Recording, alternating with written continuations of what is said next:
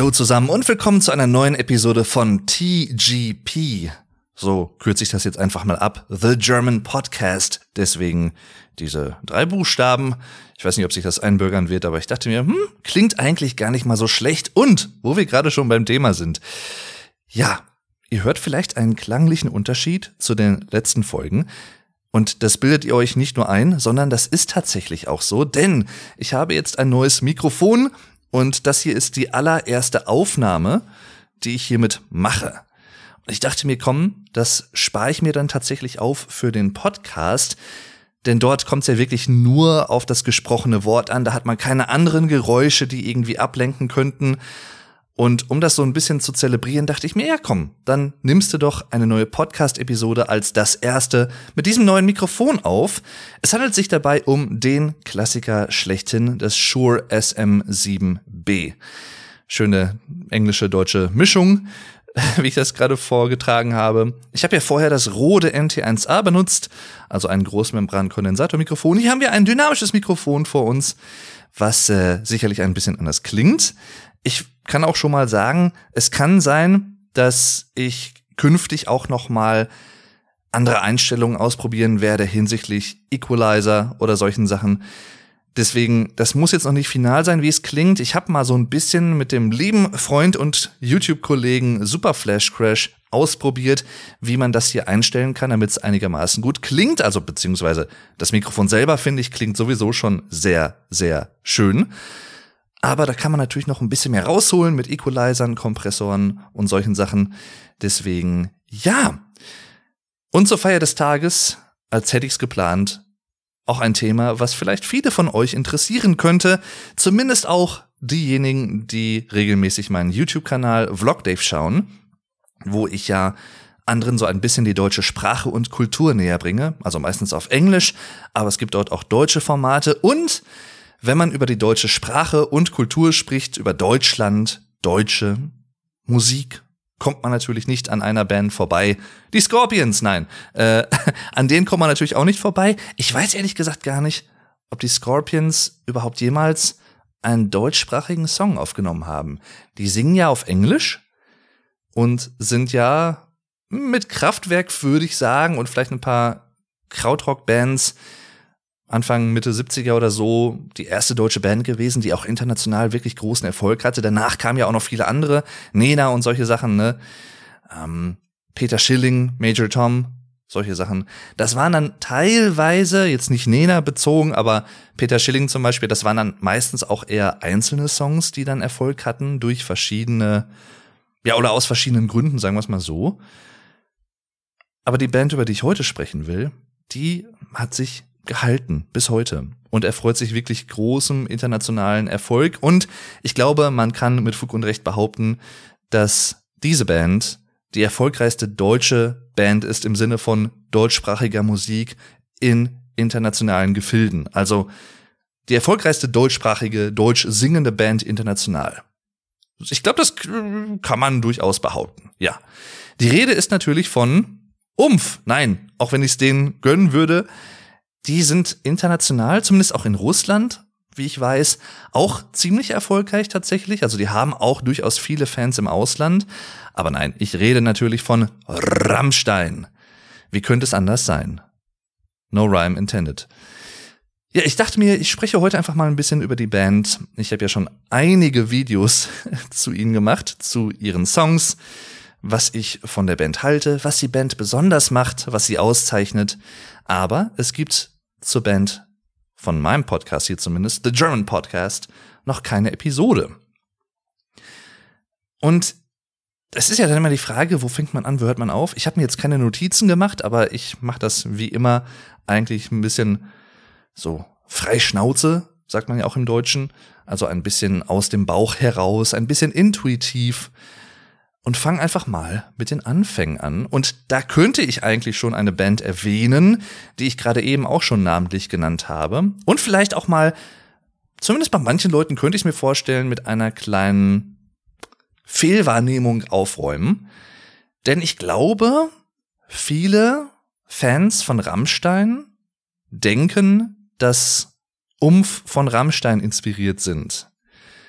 Und es kann durchaus auch sein, dass sie, sagen wir mal, in den letzten 20 Jahren, wir haben ja schon mittlerweile 2021, also 2001 aufwärts, natürlich auch zunehmend von Rammstein sich auch nochmal inspiriert haben lassen. Das will ich gar nicht abstreiten oder von der Hand weisen. Auch das kann durchaus möglich sein. Aber zur Wahrheit gehört, dass Rammstein von Umf beeinflusst wurden. Denn Umf gibt es seit, ich glaube, 1989. Das heißt, fünf Jahre bevor Rammstein sich überhaupt gegründet haben.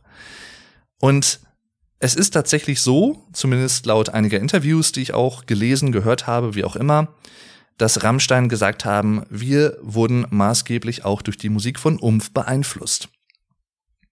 Dazu muss man vielleicht auch noch mal sagen, dass Umf gerade in der Anfangszeit, den ersten, ja, ich würde sagen, weiß ich nicht, drei, vier Alben, so Anfang, Mitte 90er, durchaus noch viel EBM gemacht haben, also Electronic Body Music bisschen elektronischere Musik, weniger Metal, aber der kam dann später noch dazu. Und dann hat man so seine eigene Mischung gefunden. Und dasselbe gilt natürlich auch für Rammstein, die auch von Anfang an direkt die elektronische Musik mit harten, verzerrten E-Gitarren und Metal vermischt haben. Im Prinzip Crossover. Damals hat man es vielleicht auch so genannt, das weiß ich gar nicht. Aber schnell hat sich dann ein eigener Begriff für diese Art von Musik heraus gebildet, den wir heute mittlerweile alle kennen und auch benutzen. Neue deutsche Härte. New German Hardness. Könnte man vielleicht wörtlich übersetzen. Klingt ein bisschen komisch. Aber es hat sich so eingebürgert für Bands wie Eisbrecher, Megaherz, Rammstein, Umf und ähnliche, die auch in diesem Genre tätig sind. Dazu gehört unter anderem übrigens auch die slowenische Band Leibach die auch eine große Inspiration für Rammstein waren. Auch die wurde deswegen mehrfach in Interviews erwähnt. Und dann gibt's aber auch noch eine andere deutsche Band, die ich auch schon ganz am Anfang des Podcasts kurz genannt habe, über die ich auch schon ein Video gemacht habe, die ich auch sehr mag, aber auch erst vor, boah, ich weiß gar nicht, ein paar Monaten für mich entdeckt habe. Ich hatte vorher zu denen keinen wirklichen Bezug. Und zwar Kraftwerk. Das ist das, was man gemeinhin als Krautrock bezeichnet, wobei man sagen muss, im klassischen Sinne trifft das eigentlich wirklich nur auf die, ja, weiß ich nicht, ersten beiden Alben wirklich zu, wenn man die Rock-Perspektive betrachtet, weil ab Autobahn, dem 74er Album war es, glaube ich, kann mich jetzt mit der Jahreszahl vertan haben, aber das war ja so ein bisschen das ja, mehr oder weniger Durchbruchalbum, mit dem sie auch einer großen Masse bekannt wurden. Ab da hat sich der Fokus im Sound natürlich ein bisschen verändert und die Band wurde wesentlich elektronischer, hat die E-Gitarren beiseite gelegt und ihren eigenen Stil gefunden. Und Rammstein sind, wie ich ja schon gesagt habe, nicht nur durch Metal und E-Gitarren und Drums und solche Sachen die klassischen Rock-Zutaten beeinflusst, sondern auch durch die elektronische Musik, insbesondere auch durch Kraftwerk. Das hat sich auch darum oder da, ja, dahingehend bemerkbar gemacht, dass sie ja auch das Model gecovert haben, ein Kraftwerkssong. Übrigens einer der Fälle, wo ich wirklich sagen muss, dass mir beide Versionen des Liedes ausnahmslos gut gefallen. Ich mag beide für das, was sie sind. Manchmal ist es ja so bei Coverversionen, hm, ja, gerade auch bei modernen Pop-Covern, die es heutzutage so gibt, die im Radio laufen, da denke ich mir halt in wirklich ungelogen, ich glaube acht von zehn oder neun von zehn Fällen einfach nur unnötig. Wirklich unnötig, weil diese Cover nichts Neues beitragen und wirklich nur auf Nummer sicher gehen und im ähnlichen Genre verhaftet bleiben, also nicht irgendwie nochmal den Klang komplett ändern, obwohl die Melodie gleich bleibt, ne, was ein interessantes Cover für mich zum Beispiel ausmachen würde. Und da finde ich zum Beispiel ganz cool, dass Rammstein das ein bisschen anders gemacht haben, weil das Original, das Model ist natürlich sehr elektronisch, sehr minimalistisch, der typische Kraftwerkstil eben. Und Rammstein haben natürlich dann noch diese Metal-Komponente hinzugepackt und das Ganze gemerged. Also im Prinzip ist dieses Cover von das Model Rammstein par excellence. Also wirklich, das ist das, was den Sound der Band ausmacht, diese Mischung, dieses Crossover. Und in dem Sinne, vielleicht nicht von der musikalischen Komplexität, könnte man durchaus auch argumentieren, dass Rammstein eine progressive Band sind.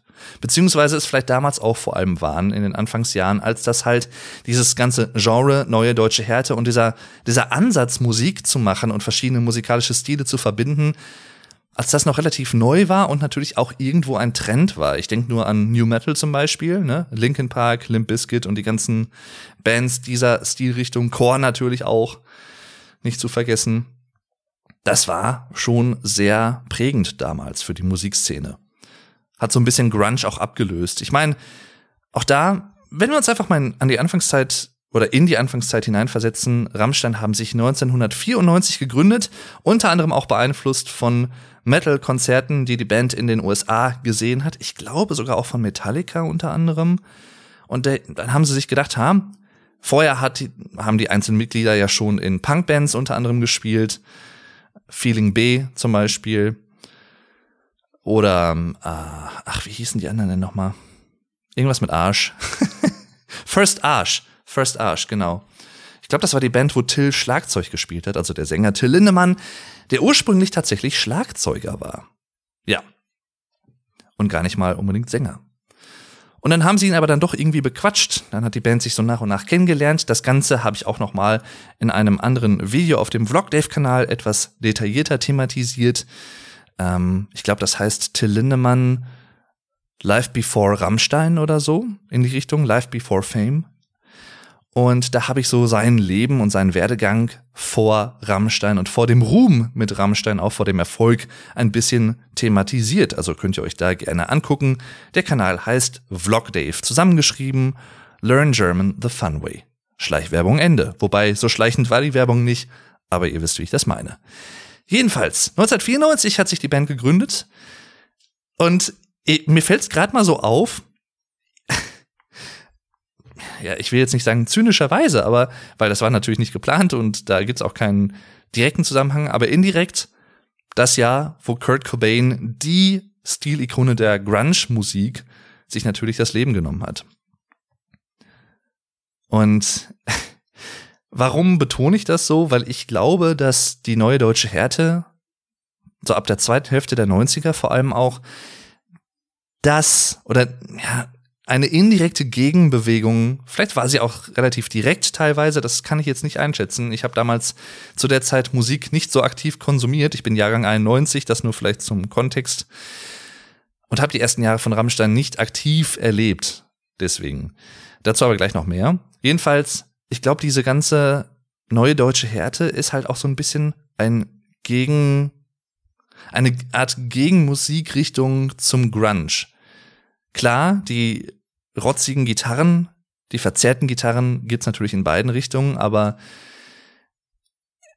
Neue Deutsche Härte war noch ein bisschen, ich, ich sag mal stumpfer, aber nicht im negativen Sinne, sondern gerade auch auf den ersten, ja, zwei Rammstein-Alben, Herzeleid und Sehnsucht kann man das sehr gut hören. Ich meine, wenn man einfach nur an Du hast zum Beispiel denkt, dieser stampfende, tanzbare Rhythmus, das ist halt dann noch mal ein anderer Ansatz gewesen als Grunge, was so ein bisschen grooviger auch noch war teilweise und ein bisschen laid back, wenn das irgendwie Sinn ergibt.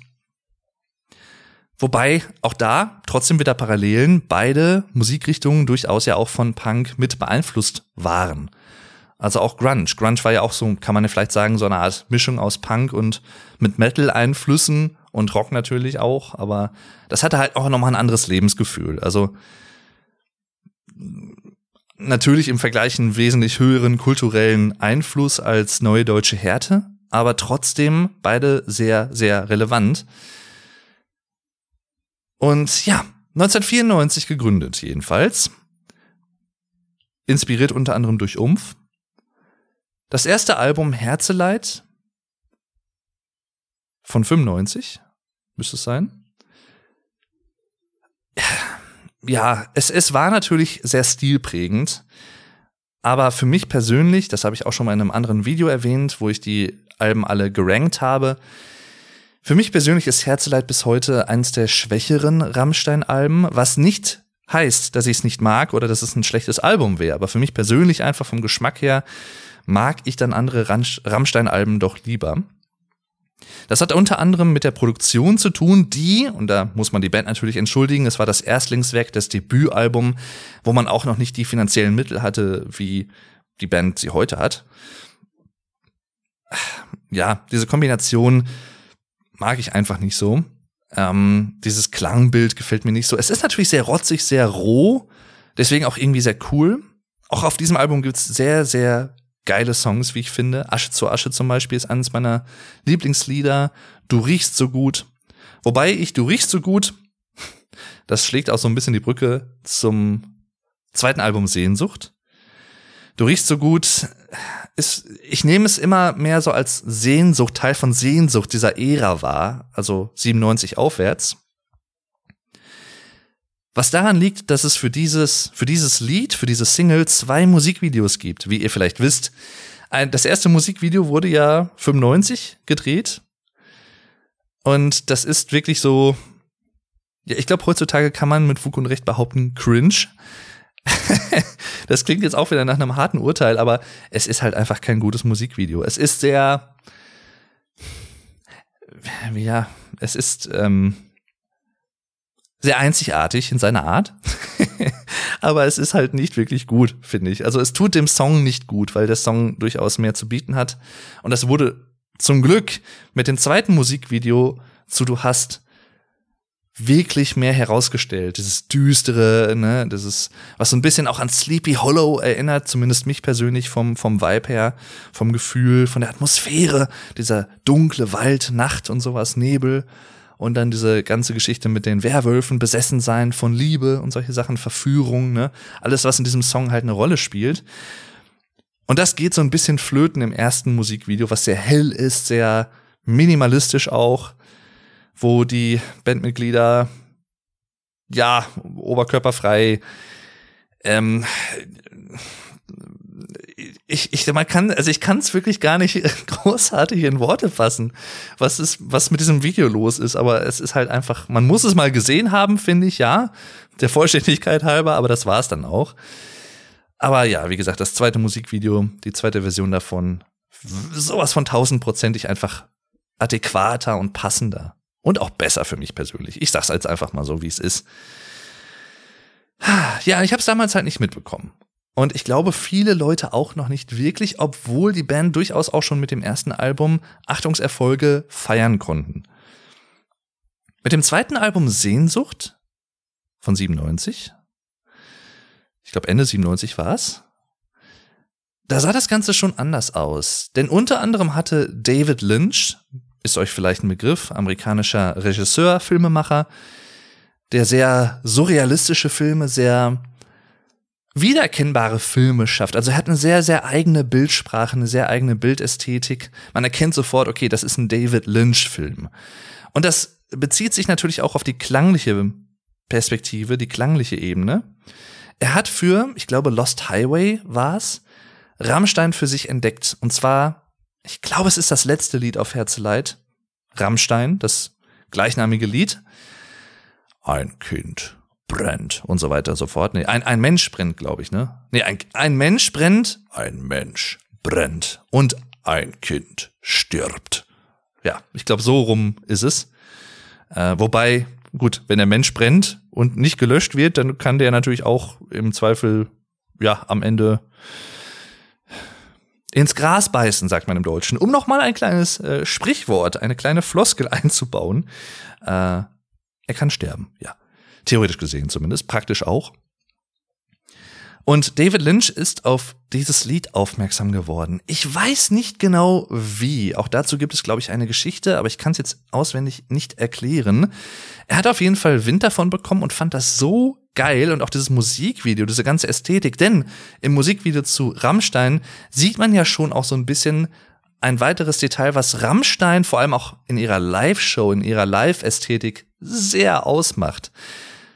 Pyrotechnik und das Spiel mit Feuer, mit Gefahr, mit Provokation. Das führt mich eigentlich schon zu einem Thema, was ich zum Ende des Podcasts eigentlich noch ansprechen will. Deswegen spare ich mir das mal auf, aber ich glaube, das, das kommt dann später nochmal zur Sprache. Auch dazu habe ich übrigens ein Video gemacht zu diesem Thema, was ich gleich noch erwähnen werde. Jedenfalls, Till Lindemann hat Mitte der 90er, gelernter Korbflechter unter anderem, auch eine Ausbildung zum Pyrotechniker gemacht. Allein das finde ich schon sau cool. Ich meine, wie viele Bands gibt es, wo es einen Musiker gibt, der sich wirklich auch mit Pyrotechnik selber auskennt und das selber auch ein bisschen mit beeinflusst und planen kann, einschätzen kann, was man pyrotechnisch in einer Live-Show wirklich machen kann. Allein dafür hat er für mich schon sehr viel Respekt verdient, muss ich sagen. Und das sieht man halt auch im Musikvideo zu Rammstein. Und das hat David Lynch gesehen und gehört und fand das sehr, sehr cool und hat das dann in Lost Highway eingebaut. Was dazu geführt hat, dass die Band natürlich in Amerika auch sehr stark an Popularität gewonnen hat und auch bekannter wurde einfach. Ja, also Leute haben von dieser Band, von Rammstein, dieser deutschen Band von Übersee erstmal überhaupt Wind bekommen und gemerkt, ach guck mal, da gibt's so eine Band, weil vorher wussten die das natürlich nicht. Man muss auch noch mal dazu sagen, wir rufen uns die Zeit noch mal zurück. Ich weiß nicht, einige von euch waren damals vielleicht noch nicht geboren, als ähm, Sehnsucht und Herzeleid erschienen sind, Mitte der 90er, Ende der 90er. Ich war als Herzleid 95 erschienen ist, vier und als Sehnsucht 97 erschienen ist, sechs. Ja. Ich habe beide auch damals nicht aktiv mitbekommen. Und das hat sich so kleines bisschen geändert, obwohl ich damals natürlich äh, durch das Alter bedingt, 98 bin ich in die Grundschule gekommen. ich habe, glaube ich, tatsächlich indirekt das erste Mal über Engel und das Musik, ja, gar nicht mal das Musikvideo, aber die, den Song selber im Radio, im Mainstream-Radio in Deutschland von der Band was gehört. Aber ich wusste halt nicht, welche Band das ist ich meine, wie gesagt, ich war damals sieben Jahre alt, sieben, acht Jahre alt, als das dann auch im Radio viel gespielt wurde, Ende der 90er, Anfang 2000er. Hat wirklich viel Airplay bekommen, also wirklich häufig gespielt worden. Auch auf Mainstream-Radiosendern in Deutschland, die ich so zumindest damals oder über meine Eltern gehört habe. Also bei uns in der Gegend hier war das zum Beispiel Radio Sauerland. Ich komme aus dem Sauerland. Sehr, sehr schöne Gegend übrigens. Kommt gern mal zum Urlaub hierhin. Lohnt sich. Und eins live. Ich wurde von beiden übrigens nicht bezahlt, dass ich die erwähnt habe, nur das auch der Vollständigkeit halber, aber das sind halt große Radiosender hier, vor allem natürlich eins live, NRW, Nordrhein-Westfalen weit, sehr, sehr viel gehört. Bis heute, sehr, sehr erfolgreicher und sehr bekannter Radiosender. Und damals wurde Engel tatsächlich relativ häufig im Radio gespielt. Im Nachhinein freut mich das und wundert mich das zugleich, weil natürlich die Art der Musik, das ist in Amerika vielleicht ein bisschen anders, ich weiß es nicht, aber vornehmlich wird in auf Deu ja oder im deutschen Radio, ich sag mal, wenn man wirklich mal zehn Songs nimmt, ich würde sagen acht von zehn Songs, sieben oder bis acht von zehn Songs sind Popmusik im modernen Sinne, R&B, Hip Hop und elektronische Tanzmusik also tanzbare elektronische Musik, auch natürlich Mischung davon, also Elektropop und solche Sachen, Indie-Musik, auch so ein bisschen Indie-Rock, aber wirklich, ich sag mal, härtere Musik, Hard Rock und solche Sachen, geschweige denn Metal, relativ selten, wenn überhaupt im Mainstream-Radio zugegen. Da müssen das wirklich schon große Bands sein, wie die Ärzte, die seit vielen Jahren einen großen Stellenwert in der Musikszene in Deutschland haben, dass die wirklich auch mal im Radio gespielt werden. Aber damals war es, glaube ich, noch ein bisschen anders. Und so begab es sich dann auch, dass Engel von Rammstein im Radio gespielt wurde. Und ich kann mich dran erinnern, dass meine Eltern das ziemlich cool fanden. Das wundert mich jetzt in dem Sinne nicht, weil beide auch sehr, sehr gerne Rockmusik hören, auch so ein bisschen Metal. Also Nightwish zum Beispiel mögen sie ganz gerne. Mein Vater mag auch die Foo Fighters sehr gerne. Ich habe ihm da auch im Laufe der Zeit auch ein paar Bands näher gebracht. Er mir natürlich auch. Aber gerade was so härtere Musik angeht, ich ihm vor allem im Laufe der Zeit, was jetzt dazu führt, dass wir auch zu vielen Konzerten gemeinsam gehen. Wir haben auch Nightwish schon live gesehen, gemeinsam die Foo Fighters natürlich, solche Sachen, ne? Und sogar, ich kann mich, glaube ich, erinnern, mein Onkel, der eigentlich mit Rockmusik mit ganz, ganz, ganz, ganz, ganz wenigen Ausnahmen gar nichts anfangen kann, der auch sehr gerne so Film-Soundtracks und solche Sachen hört oder elektronische Musik, ein bisschen den Oldschool 90er Hip-Hop, glaube ich auch.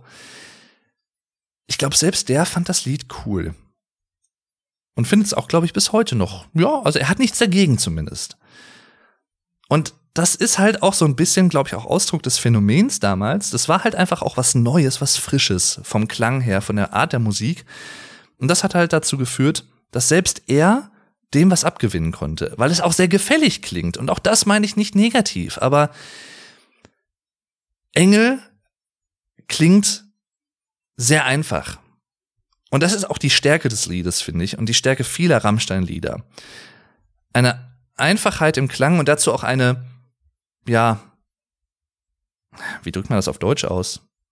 Im Englischen würde man sagen eine Accessibility, also eine nah, eine Nahbarkeit. Es, das Lied macht es einem einfach, es zu verstehen und es zu mögen. Ich drück's mal so aus.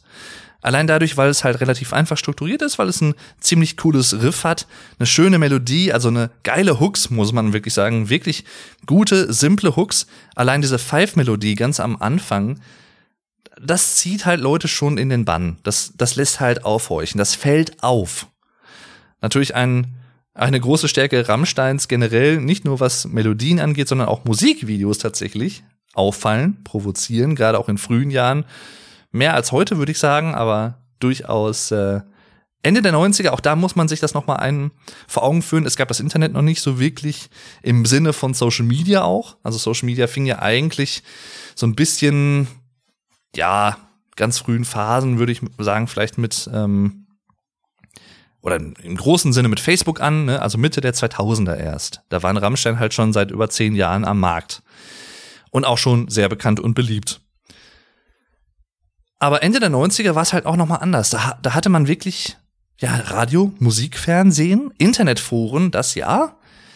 Aber selbst das auch noch nicht so zu, in dem Maße. Ne, Ende der 90er gab es auch Google noch nicht so wirklich. Also gerade hat es äh, sich gegründet, so die, oder es, sagen wir mal, es hat an Relevanz auf jeden Fall auch zugenommen, Ende der 90er, so 98, 99, 2000 rum. eBay war damals in den Kinderschuhen noch Amazon, Amazon, wie Cold Mirror immer gerne sagt oder äh, Amazon, wie auch immer, da gibt's tausend verschiedene Aussprachen, die dafür existieren. Aber ja, muss man eben meine Sweatjacke hier ausziehen. Vom ganzen Sprechen wird einem tatsächlich doch ein bisschen warm irgendwie. Finde ich schön. Ja, Herzenswärme, die Rammstein einfach ausstrahlt. Mein Herz brennt für diese Band. So. Ach, schon ein bisschen angenehmer. Und da war es halt noch nicht so einfach, auch neue Bands über das Internet zu finden, wie so einfach wie es heute ist. Spotify und sowas gab es natürlich auch nicht. Ja, und da war man halt eher auf das Musikfernsehen, MTV, Viva, Viva 2 und ähnliche Sachen angewiesen. Mehr denn je als heute. Und wie gesagt, dieses Lied hat sehr dazu beigetragen, dass Rammstein auch einer größeren, einem größeren Publikum auch in Deutschland bekannt wurde, bekannt gemacht wurde, muss man sagen. Und ich habe es halt auch damals als Kind gehört, aber fand es, glaube ich, auch ganz cool direkt aber wusste halt nicht so wirklich, oder ich hatte mich aktiv nicht mit der Band beschäftigt, weil ich einfach noch zu jung war. Ich hatte damals noch nicht aktiv härtere Musik gehört. Das hat erst so, ja, 2002, 2003, 2004 angefangen. Vor allem aber auch 2003 mit Meteora von Linkin Park und Fallen von Evanescence, zwei Alben, die 2003 erschienen sind. Beides sehr erfolgreiche Alben der 2000er. Ich glaube, Fallen vor allem über 15 Millionen Mal verkauft wenn nicht sogar noch mehr. Eines der erfolgreichsten Alben des 21. Jahrhunderts. Und natürlich Linkin Park Hybrid Theory, ne, mit das erfolgreichste Album dieses Jahrtausends bisher, dieses Jahrhunderts. Also muss man wirklich einfach sagen. Und auf jeden Fall auch der Nullerjahre. Das erfolgreichste oder das am meisten verkaufteste Album ist es tatsächlich. Ähm, aber wie gesagt, 2002, 2003 fing das an und das führt mich dann eigentlich auch ja, obwohl ich erwähne es gleich. Vorher muss ich noch ein anderes Album erwähnen, denn natürlich Mutter gab's auch noch 2001. Du hast vielleicht ganz kurz nur zurück. Ich spring gerade ein bisschen, aber ich versuche das gerade ein bisschen zu ordnen und äh, spontan zu erwähnen. Du hast hatte ich damals nicht wirklich gesehen oder mitbekommen. Das habe ich, glaube ich, erst später für mich entdeckt. Vor allem auch das, das Musikvideo kannte ich damals nicht, als es neu rauskam. Das habe ich erst später für mich entdeckt. Deswegen habe ich jetzt Engel so hervorgehoben, weil das wirklich für mich so ein der erste Schlüsselmoment, der erste, die erste Berührung indirekt mit Rammstein war. Und natürlich diese tiefe Stimme von Till Lindemann, diese E-Gitarren, das war halt für mich alles was Neues damals und das habe ich halt direkt irgendwie interessant gefunden. Also ich war jetzt nicht direkt so der mega Fan oder was, weil wie gesagt, ich habe damals halt noch nicht diese härtere Musik gehört. Das kam erst so 2003, 2004 ähm, rum aufwärts, wo sich das bei mir entwickelt hat mit Anfang der Pubertät, also ich sag mal so 11, 12, 13 in dem Alter, habe ich angefangen, härtere Musik zu hören, Metal und solche Sachen. Und dann gab es natürlich auch noch Mutter, das dritte Rammstein-Album. Die Band mittlerweile ziemlich erfolgreich, sowohl im Inland als auch im oder vor allem im Ausland, muss man eigentlich auch sagen, aber auch deutschlandweit natürlich. Links 2, 3, 4, solche Sachen, ne? Sonne natürlich, Großer Hit. Auch das habe ich damals dann mitbekommen. Das dürfte so mit das zweite Lied gewesen sein, was ich wirklich so mehr oder weniger bewusst mitbekommen habe. Auf jeden Fall auch bewusster als Engel. Ja, kann man schon sagen, weil zu der Zeit Anfang der 2000er, ich sag mal 2001, 2002 rum, habe ich tatsächlich auch schon hier und da mal ein bisschen Musikfernsehen konsumiert. MTV und vor allem auch Viva. Es gab damals, die Älteren werden sich erinnern, eine Show, wo man wählen konnte, welches Musikvideo als nächstes gespielt wird. Get the Clip hieß die. Und da konnte man eine SMS hinschreiben oder ich glaube, man konnte sogar anrufen, ich weiß es gar nicht. Unten gab es immer so einen Live-Ticker, wo man, wo die SMS-Nachrichten von Leuten im Ticker durchliefen, also von wegen irgendwie Claudia, du bist der einzigste Stern für mich im Leben die mir lieben tut, HDGDL, Bussi und solche Sachen halt, ne, was damals halt so geschrieben wurde. Ach ja, oder äh, Band XY, oh, voll geil und solche Sachen, ne? Also das, was man so erwarten würde, was da steht. Interessantes Geschäftsmodell auf jeden Fall, weil jede SMS kostet natürlich dann auch ein paar Cent. Und man konnte halt dann sehen, okay, das nächste Lied ist das und das, das hat die meisten Stimmen bekommen, die meisten SMS sozusagen, SMS. Ich weiß gar nicht, was ist der, was ist der Plural von SMS? SMS? mehrere SMS. Ist es überhaupt noch relevant? Ist die SMS überhaupt noch relevant? Ich glaube nicht. Vielleicht kommt die irgendwann auch noch mal wieder. Ich, ich weiß es nicht. Jedenfalls. Und da lief zum Beispiel auch Sonne, das Musikvideo dazu. Und auch Links 234. Kann ich mich noch sehr dran erinnern, dass ich das damals gesehen habe. Diese beiden waren es, glaube ich, vor allem. Das Musikvideo zu Mutter, interessanterweise, glaube ich, nicht wirklich. Vielleicht war das zu düster für Nachmittagsprogramm, weil das war halt so die Zeit, wo ich natürlich als ja, älteres Kind, junger, Jugendlicher Musik oder Musikfernsehen vor allem geschaut habe. Nachmittags, früher Abend vielleicht. Und vor allem Sonne hat's mir halt angetan. Mit Schneewittchen. Ich meine, das war halt auch damals die Zeit, auch altersmäßig halt, wie gesagt, mit Märchen, die man irgendwie beim Aufwachsen kennengelernt hat, Schneewittchen, solche Sachen. Und dass die natürlich dann auch in einem Rammstein-Musikvideo auftaucht, das hat mich halt schon echt fasziniert, auch einfach. Ich will gar nicht mal sagen, dass ich es irgendwie verstanden habe oder was. Natürlich, wie, was hinter diesem Lied, hinter diesem Musikvideo steckt. Das habe ich alles übrigens auch in einem anderen Video auf dem Vlogdave-Kanal analysiert, wo ich den Song Sonne bespreche, übersetze auf Englisch und die Lyrics halt zum Deutschlernen erkläre und auch auf das Musikvideo eingehe. Ne? Und den Ursprung des Liedes als Klitschko Box Theme Song sozusagen, der es dann letztendlich nicht geworden ist, weil Klitschko oder dem Management von Klitschko das, das glaube ich dann doch zu hart war oder so. Aber so entstand eigentlich Sonne als Auftragsarbeit für, ich glaube, Wladimir Klitschko. Oder Vitali? Ich, ich kann sie nicht auseinanderhalten. Ich weiß nur, dass sie beide Milchschnitte mögen. Ja, saure Hefe. Ähm, ich kurz mal eine kleine deutsche Werbung Insider hier zum Besten geben. Übrigens auch nicht sponsert von, nicht gesponsert von Milchschnitte. Nicht, dass ich da was gegen hätte, aber ich bin's nicht. Das nur der Transparenz halber natürlich. Ich bin übrigens auch nicht, das sollte ich vielleicht an dieser Stelle auch mal sagen, von Rammstein gesponsert, dass ich diesen Podcast mache. Ich bin von niemandem gesponsert. Außer von euch. Über Patreon, über PayPal. Also wenn ihr mich da unterstützen möchtet, was den Vlogdave-Kanal und natürlich auch diesen Podcast als indirekten Teil davon angeht, sehr, sehr gerne. Jede Unterstützung hilft sehr und ist sehr willkommen, aber ist natürlich alles freiwillig. Ich habe da keine Erwartungen oder ja, erwarte von euch, dass ihr das macht oder will von euch, dass ihr das macht. Also ich habe nichts dagegen, aber ich, ja, ihr sollt euch nicht gezwungen fühlen, sowas zu machen. Das aber nur als nebenbei. Es gibt diese Option, falls ihr das machen wollt. Findet ihr in jeder Vlogdave Videobeschreibung oder auf dem Vlogdave YouTube Kanal. Einfach ganz oben beim Kanalbanner findet ihr die Links dazu. und natürlich auch in der Podcast-Beschreibung hier. Zurück zu der Zeit, Mutter.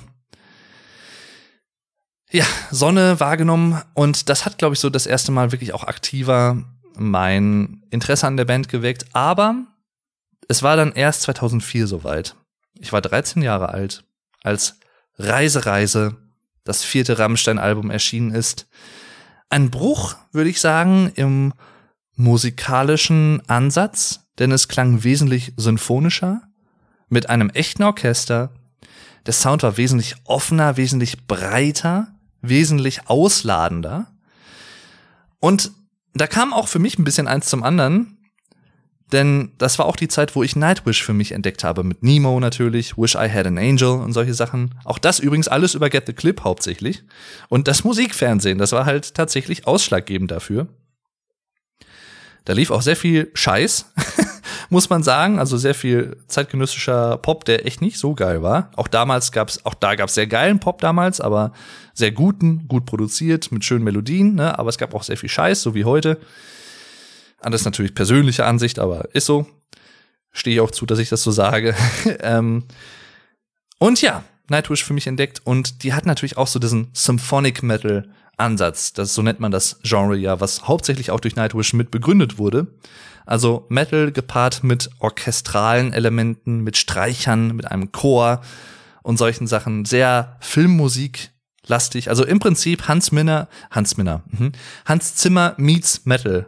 Freudscher Teilversprecher sozusagen. Hans Minner. Hans Zimmer meets Metal, Filmmusik meets Metal, Nightwish. Und solche Sachen. Und das haben Rammstein halt auch auf Reise Reise so zelebriert und das fand ich halt extrem geil. Das hat mich halt sehr angefixt. Und ich glaube, ich kann mit Fug und Recht behaupten, dass ich zum Rammstein-Fan durch Amerika und durch keine Lust geworden bin. Durch die Musikvideos und die Songs natürlich damals habe ich wirklich aktiver angefangen, Musik wahrzunehmen und auch lieben zu lernen. Musik, aktiver Musik zu hören, mich ein bisschen wegzuentwickeln von das, was, ja, ich mag das, was im Radio gespielt wird. Nichts, da ist ja nichts Verkehrtes dran, aber das hat mir irgendwann einfach nicht mehr gefallen, nicht mehr gereicht. Ist ja auch so die typische Phase, wo man sich, glaube ich, als Jugendlicher auch so ein bisschen vom Musikgeschmack der Eltern einfach abkopselt. Kopselt? Abkapselt, meine ich natürlich. Abkopselt? Hm ja, und ich, ich habe dann nicht genug davon bekommen und hab's halt sehr gefeiert. Auch diese, gerade auch diese Brachialität bei Keine Lust, die Bridge zum Beispiel, ne?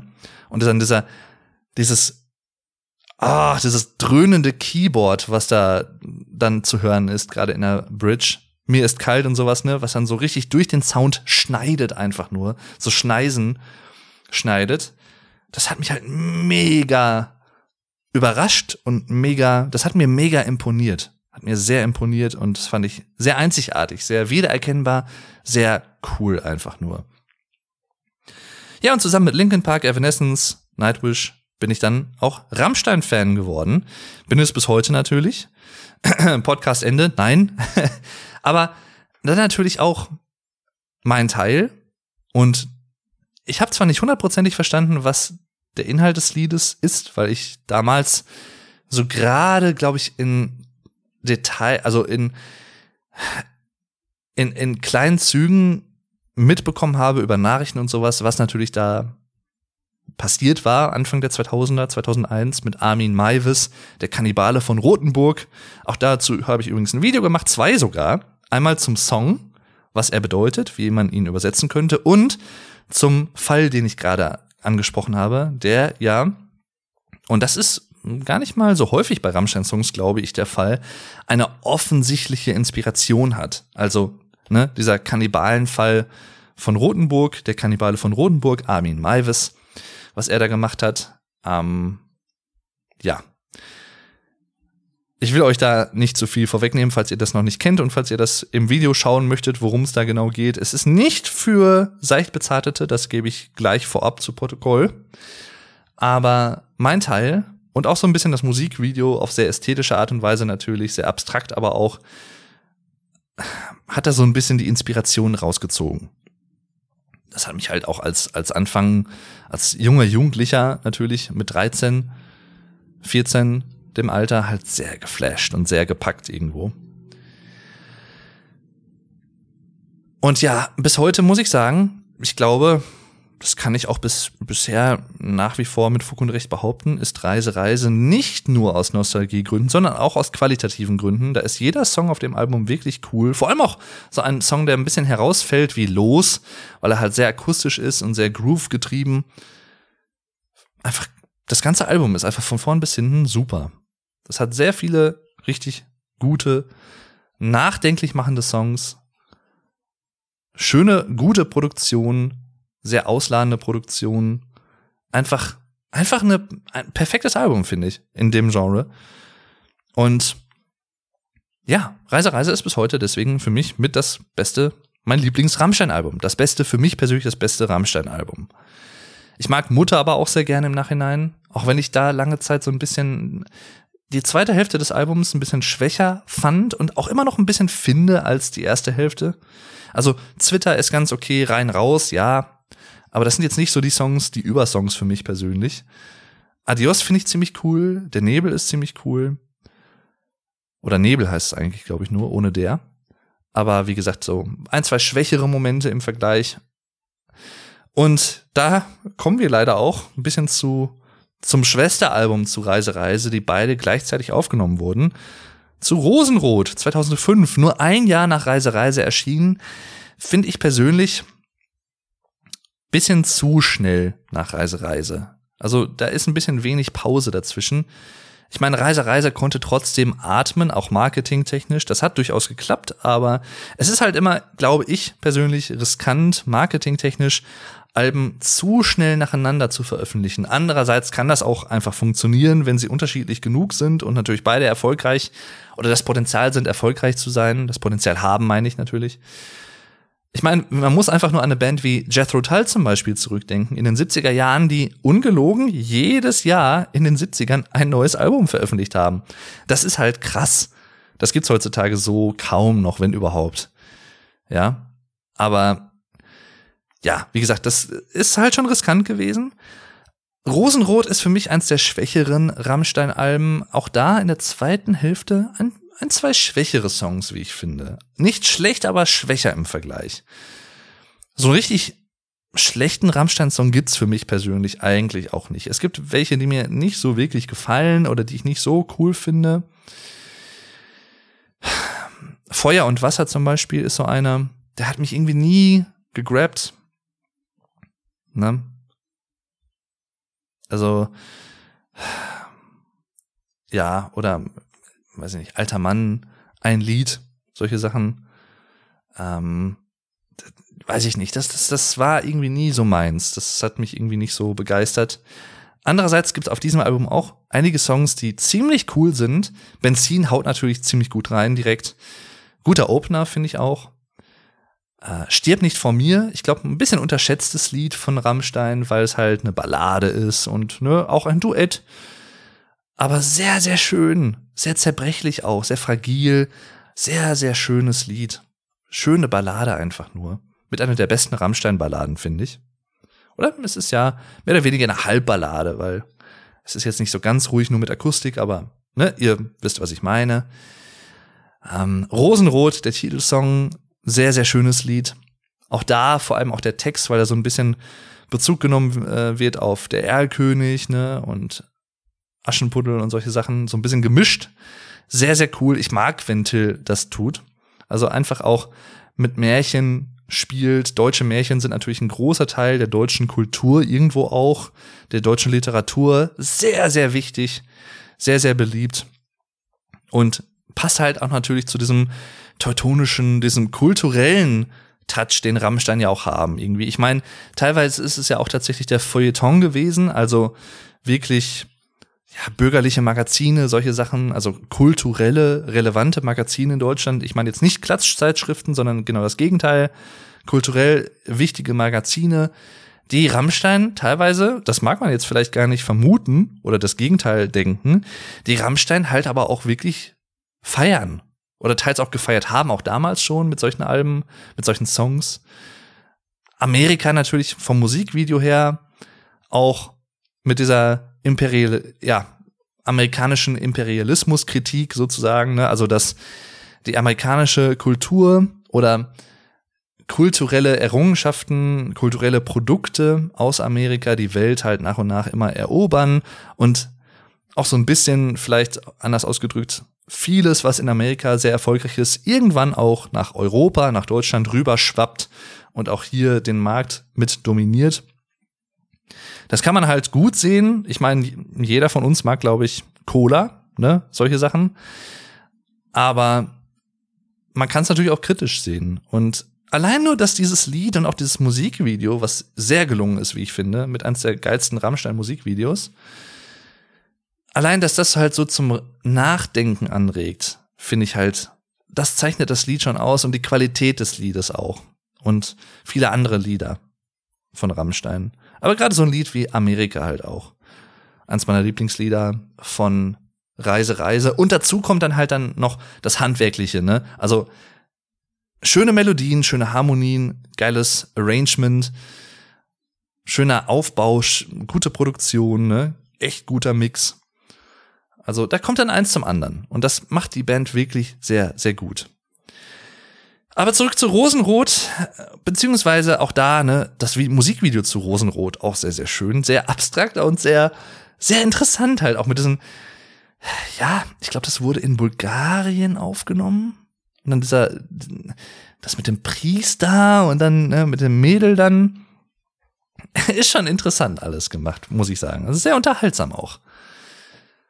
Und das hat mich halt, hat mich auch sofort in den Bann gerissen, weil ich, für mich persönlich muss ein Musikvideo auch nicht unbedingt inhaltlich sich total offenbaren oder für mich persönlich hundertprozentig einen nachvollziehbaren Sinn ergeben oder ja, ich muss es nicht zu 100% verstehen können, um es wertzuschätzen oder um es gut finden zu können, interessant finden zu können, ja? Und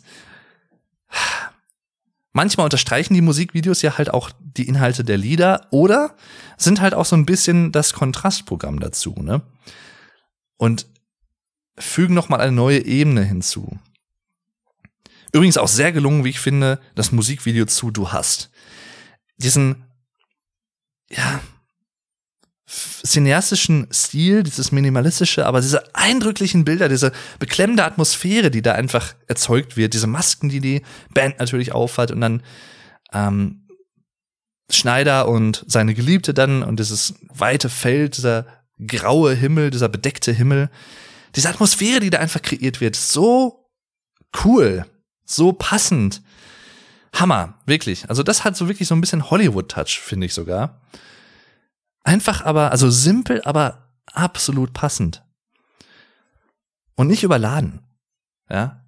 Musikvideo zu Keine Lust, muss ich auch noch kurz erwähnen. Also, und natürlich auch, äh, ne, ähm, mein Teil, aber vor allem auch keine Lust mit diesen Fatsuits. Eine Idee, die die Band übrigens selber hatte. Oft sind es ja die Regisseure, die die Ideen für die Musikvideos haben und dann sagt die Band, ja, finden wir gut oder nee, machen wir nicht.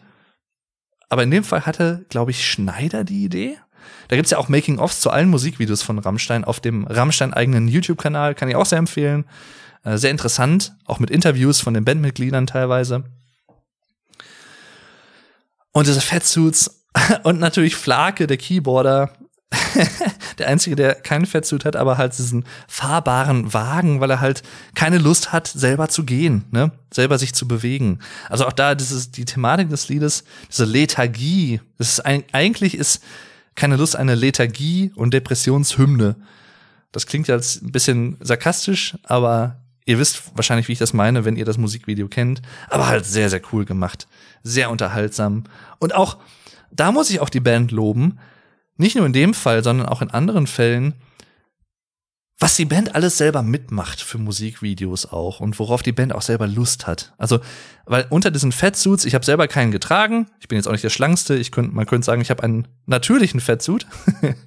ähm, da schwitzt man, glaube ich, auch ziemlich drunter. Vor allem auch Till, der ja auch am Mikrofon sehr abgeht da schwitzt man sehr drunter, glaube ich. Vor allem dann auch, man muss sich ja auch vor Augen führen, ne, wenn solche Musikvideos gedreht werden, diese ganze Beleuchtung, die strahlt ja auch Wärme aus, ne? Und dann bewegt man sich selber, diese Kombination, wenn man, das macht man dann auch teilweise über ein paar Stunden, wie ein Musikvideo halt gedreht wird.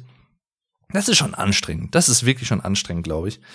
Deswegen auch da Hut ab. Da, auch da hätte die Band ja auch einfach sagen können, nö, wir engagieren dafür Schauspieler. Aber nein, die machen es halt selber. Und das finde ich so cool. Das sind halt so einfach so Sachen, die Musik ist das eine, aber die Bandmitglieder, von denen, also was man so mitbekommen kann als Außenstehender natürlich. Ich weiß nicht, wie die privat drauf sind, da maß ich, mir kein Urteil an. Da hat man halt auch ein, zwei Sachen schon mal irgendwie in, Klatsch, in der Klatschpresse gehört, die irgendwie ein bisschen merkwürdig waren. Weiß ich nicht, Till hat angeblich irgendwen geschlagen oder keine Ahnung, oder irgendeine Vermieterin ähm, oder eine Mieterin vor die Tür gesetzt, eine Restaurantmieterin, keine Ahnung, was da war. Ich, ich will da jetzt auch nichts irgendwie in die Welt hineinposaunen, wo ich nicht hundertprozentig weiß, was da Sache war, aber ja, ab und zu hört man halt sowas. Will ich gar nicht zu sagen, weil ich kann es selber auch nicht einschätzen. Ich war nicht dabei, ich habe die Informationen dazu nicht. Ich kann halt nur das beurteilen, was ich selber auch gesehen habe oder was, was man auch gesehen hat in Making-ofs, Behind-the-Scenes, Aufnahmen, in Interviews. Und gerade auch Flake zum Beispiel, aber auch Till, andere Bandmitglieder kommen halt ziemlich sympathisch rüber und ziemlich locker. Also anders auch, als man es vielleicht vermuten würde. Und gerade auch bei Till merkt man das. Ich glaube, bei Anaconda im Netz, dieser Völkerball-Dokumentation, also das war ja, glaube ich, die Rammstein, die, die Reise Reise Rosenrot Tour damals. In Nîmes wurde das ja aufgenommen in Frankreich. Sehr, sehr geiles Konzert. Sehr, sehr schöner Konzertfilm übrigens. Und da gibt's halt die Dokumentation Anaconda im Netz, wo Till auch interviewt wird. Das ist ja eine Sache, die er fast nie macht. Sehr selten. Also sehr interviewscheu. Und da, da merkt man halt auch, auch in anderen Interviews, er ist halt privat, glaube ich, relativ zurückhaltend vergleichsweise, ja, vielleicht schüchtern könnte man vielleicht auch sagen und ein bisschen ruhiger halt. Also diese, wenn er auf die Bühne geht, ist er schon anders drauf. Das kann man schon mit Fug und Recht, glaube ich, behaupten, ohne ihn persönlich jetzt zu kennen, aber er ist da halt einfach wesentlich aufgedrehter. Das ist halt dann auch einfach seine Rolle, seine Bühnenrolle. Ne? Till Lindemann auf der Bühne ist nicht unbedingt Till Lindemann im Privatleben. Das ist nicht unbedingt deckungsgleich. Das ist aber auch bei vielen anderen Sachen, und das vergessen Leute, glaube ich, auch manchmal. Die glauben halt dann, oder teilweise glauben Leute, manche Leute zumindest irgendwie, ja, ich habe ja so viele Interviews von dem und dem gesehen und dann weiß ich, wie der ist. Nein, das weißt du nicht. Das weißt du wirklich nicht. Und in den seltensten Fällen. Auch da gibt's natürlich Deckungsgleichheit, aber selbst dann, Interviews sind halt nur eine Facette. Und was hinter der Kamera passiert oder wenn wenn der Musiker von der Bühne geht und Backstage ist oder zu Hause im Privatleben und wenn keine Kamera, kein Mikrofon auf den gerichtet ist, dann weißt du nicht, was da abgeht. Und das ist auch gut so, denn auch Musiker und Personen der, Öffentlich Personen der Öffentlichkeit müssen natürlich mit dem Interesse leben, was an ihnen herrscht, aber sie haben durchaus auch ein Recht auf Privatsphäre und Privatsleben. Privatleben. Ähm und ja, wie gesagt, also, ne, aber gerade auch Flake zum Beispiel, der auch so ein kleines Comedy-Programm, ich glaube, vor ein paar Monaten hatte und sowas. Ähm, gibt's auch auf YouTube übrigens zu sehen, sehr, sehr cool. Oder der auch mit Joey Kelly, glaube ich. Äh, nee, Till Lindemann war mit Joey Kelly unterwegs im Amazonas, glaube ich. Da gibt's so ein Bildband von. Ähm, aber Flake hat auch Joey Kelly getroffen. Doch, doch, doch, stimmt. Da gibt's auch eine kleine Doku auf YouTube, stimmt. Flag ist halt auch einfach so, das ist halt so der typische Berliner, sehr pragmatisch, glaube ich. Also halt irgendwie, der hat so diesen trockenen Berliner Humor auch so ein bisschen. Auch diese Berliner Quatsche halt, ne, diesen Berliner Dialekt dann auch irgendwo. Sehr cool. Ich mag das einfach. Ich finde das persönlich sehr sympathisch. Ja, aber zurück zu Rosenrot. Wie bin ich da eigentlich? Manchmal schweife, schweife ich einfach ab. Ich hoffe, ihr versteht das, aber ich glaube, wenn ihr euch für Rammstein interessiert, dann sollte euch das nicht viel ausmachen. Hoffe ich einfach mal. Äh, und wenn ihr andere Podcast-Episoden vom The German Podcast gehört habt, findet ihr übrigens unter anchor.fm, also Englisch für Anker, Anchor, also A-N-C-H-O-R.fm slash und dann zusammengeschrieben The German Podcast. Da findet ihr eine Liste von allen Plattformen, wo dieser Podcast übrigens verfügbar ist, also unter anderem auf Spotify, da höre ich persönlich auch immer Podcasts, wenn ich welche höre, aber natürlich auch andere Plattformen. Das auch nur noch mal nebenher. Und mit zeitlicher Verzögerung landen die Episoden dann auch auf dem Vlogdave YouTube-Kanal. Aber da können halt schon echt Wochen dazwischen liegen. Also wenn ihr regelmäßig und direkt neue Episoden hören wollt, am besten über anchor.fm the German slash the German Podcast oder halt auf Spotify zum Beispiel, ne? Und oder, muss ich eigentlich sagen, oh, meine Nase juckt. weiß nicht, ob das der Frühling ist. Eigentlich habe ich keine Allergie, aber hm, keine Ahnung. Ich werde vielleicht auch einfach nur alt. Ich werde 30 dieses Jahr übrigens. Ja. Ich bin älter als Rammstein. Krass. Aber auch nur drei Jahre. Also von daher, Rammstein werden in drei Jahren 30. 2024. Auch heftig. Es ist so krass, wie alt diese Band mittlerweile, diese Bands alle schon sind, ne? Also, Hammer. So, zurück zur Diskografie. Rosenrot, solides Album, aber kein übermäßig gutes Album, wie ich finde. Also kein sehr gutes Album, maximal ein gutes Album für mich persönlich. Auf jeden Fall nicht so gut wie Reise, Reise. Ähm, Liebe ist für alle da. 2009. Machen wir einfach damit mal weiter, ne? Mit die beste Produktion, finde ich, also den besten Klang. Sehr crisp, sehr druckvoll produziert. Gerade auch die Gitarren und die Drums. Gerade auf dem Album ist mir aufgefallen, 2009 war ich 18, also gerade volljährig, als es rauskam. Anfang der Oberstufe. Ach ja. Das ist ja auch so eine Sache, ne? Kurz angemerkt, Musik begleitet einem ja auch auf verschiedenen oder in verschiedenen Lebensetappen, auf verschiedenen Lebensbegebenheiten. Also ich erinnere mich teilweise schon, wenn ich bestimmte Songs heute höre, an Zeiten zurück, wo diese Songs rauskamen und was ich dann da gemacht habe, wo ich in meinem Leben damals war, an welcher Stelle, ne? Schulisch, wie auch immer, was ich mit Freunden gemacht habe, welche Freunde, mit welchen Freunden ich vor allem irgendwie was unternommen habe damals und solche Sachen, ne? Also da hängt schon einiges dran an Musik, für mich persönlich zumindest. Euch geht's vielleicht auch so. Ein Song, den ich mit sehr, also zwei Songs, die ich vor allem abfeier von dem Album, sind Weidmanns Heil und Haifisch. Das sind, glaube ich, so meine beiden Lieblingssongs. Liebe ist für alle da. Der Song ist auch sehr geil. Mehr finde ich sehr, sehr cool. Ähm, ja, das war sehr interessant damals, weil ich habe mir das Album im örtlichen Elektronikfachmarkt gekauft. Das weiß ich noch sehr früh, als es rauskam. Das war nämlich so die Zeit, wo ich auch Alben sehr, sehr früh immer gekauft habe, als sie neu rauskamen. Äh, Mache ich bis heute übrigens auch noch, vor allem Special Editions von Alben. Damals hatte ich dann auch schon, weiß ich nicht, Progressive Rock, Progressive Metal für mich entdeckt, Porcupine Tree, Opeth, solche Sachen. Viel härtere Musik auch dann noch, ne? Dream Theater, Symphony X. Also, wo es wirklich echt abgeht, auch geschwindigkeitsmäßig vor allem. Und ja, Rammstein hat sich halt für mich äh, zu einer meiner Lieblingsbands nach wie vor entwickelt, gehalten. Liebe ist für alle da kam raus. Ich habe es direkt gekauft. Ich glaube sogar am Erscheinungstag könnte sogar gewesen sein. Und nach ein paar Tagen hieß es, ja, darf nicht mehr verkauft werden. Das Album wurde indiziert. Mhm. Ja, weil ich glaube, es lag am Song Ich tu dir weh und an Büxterbü. Ich weiß es nicht. Ich tu dir weh war, glaube ich, der ausschlaggebende Song war der ja auch so ein bisschen von wegen, ne, und führt energe Tiere ein und sowas.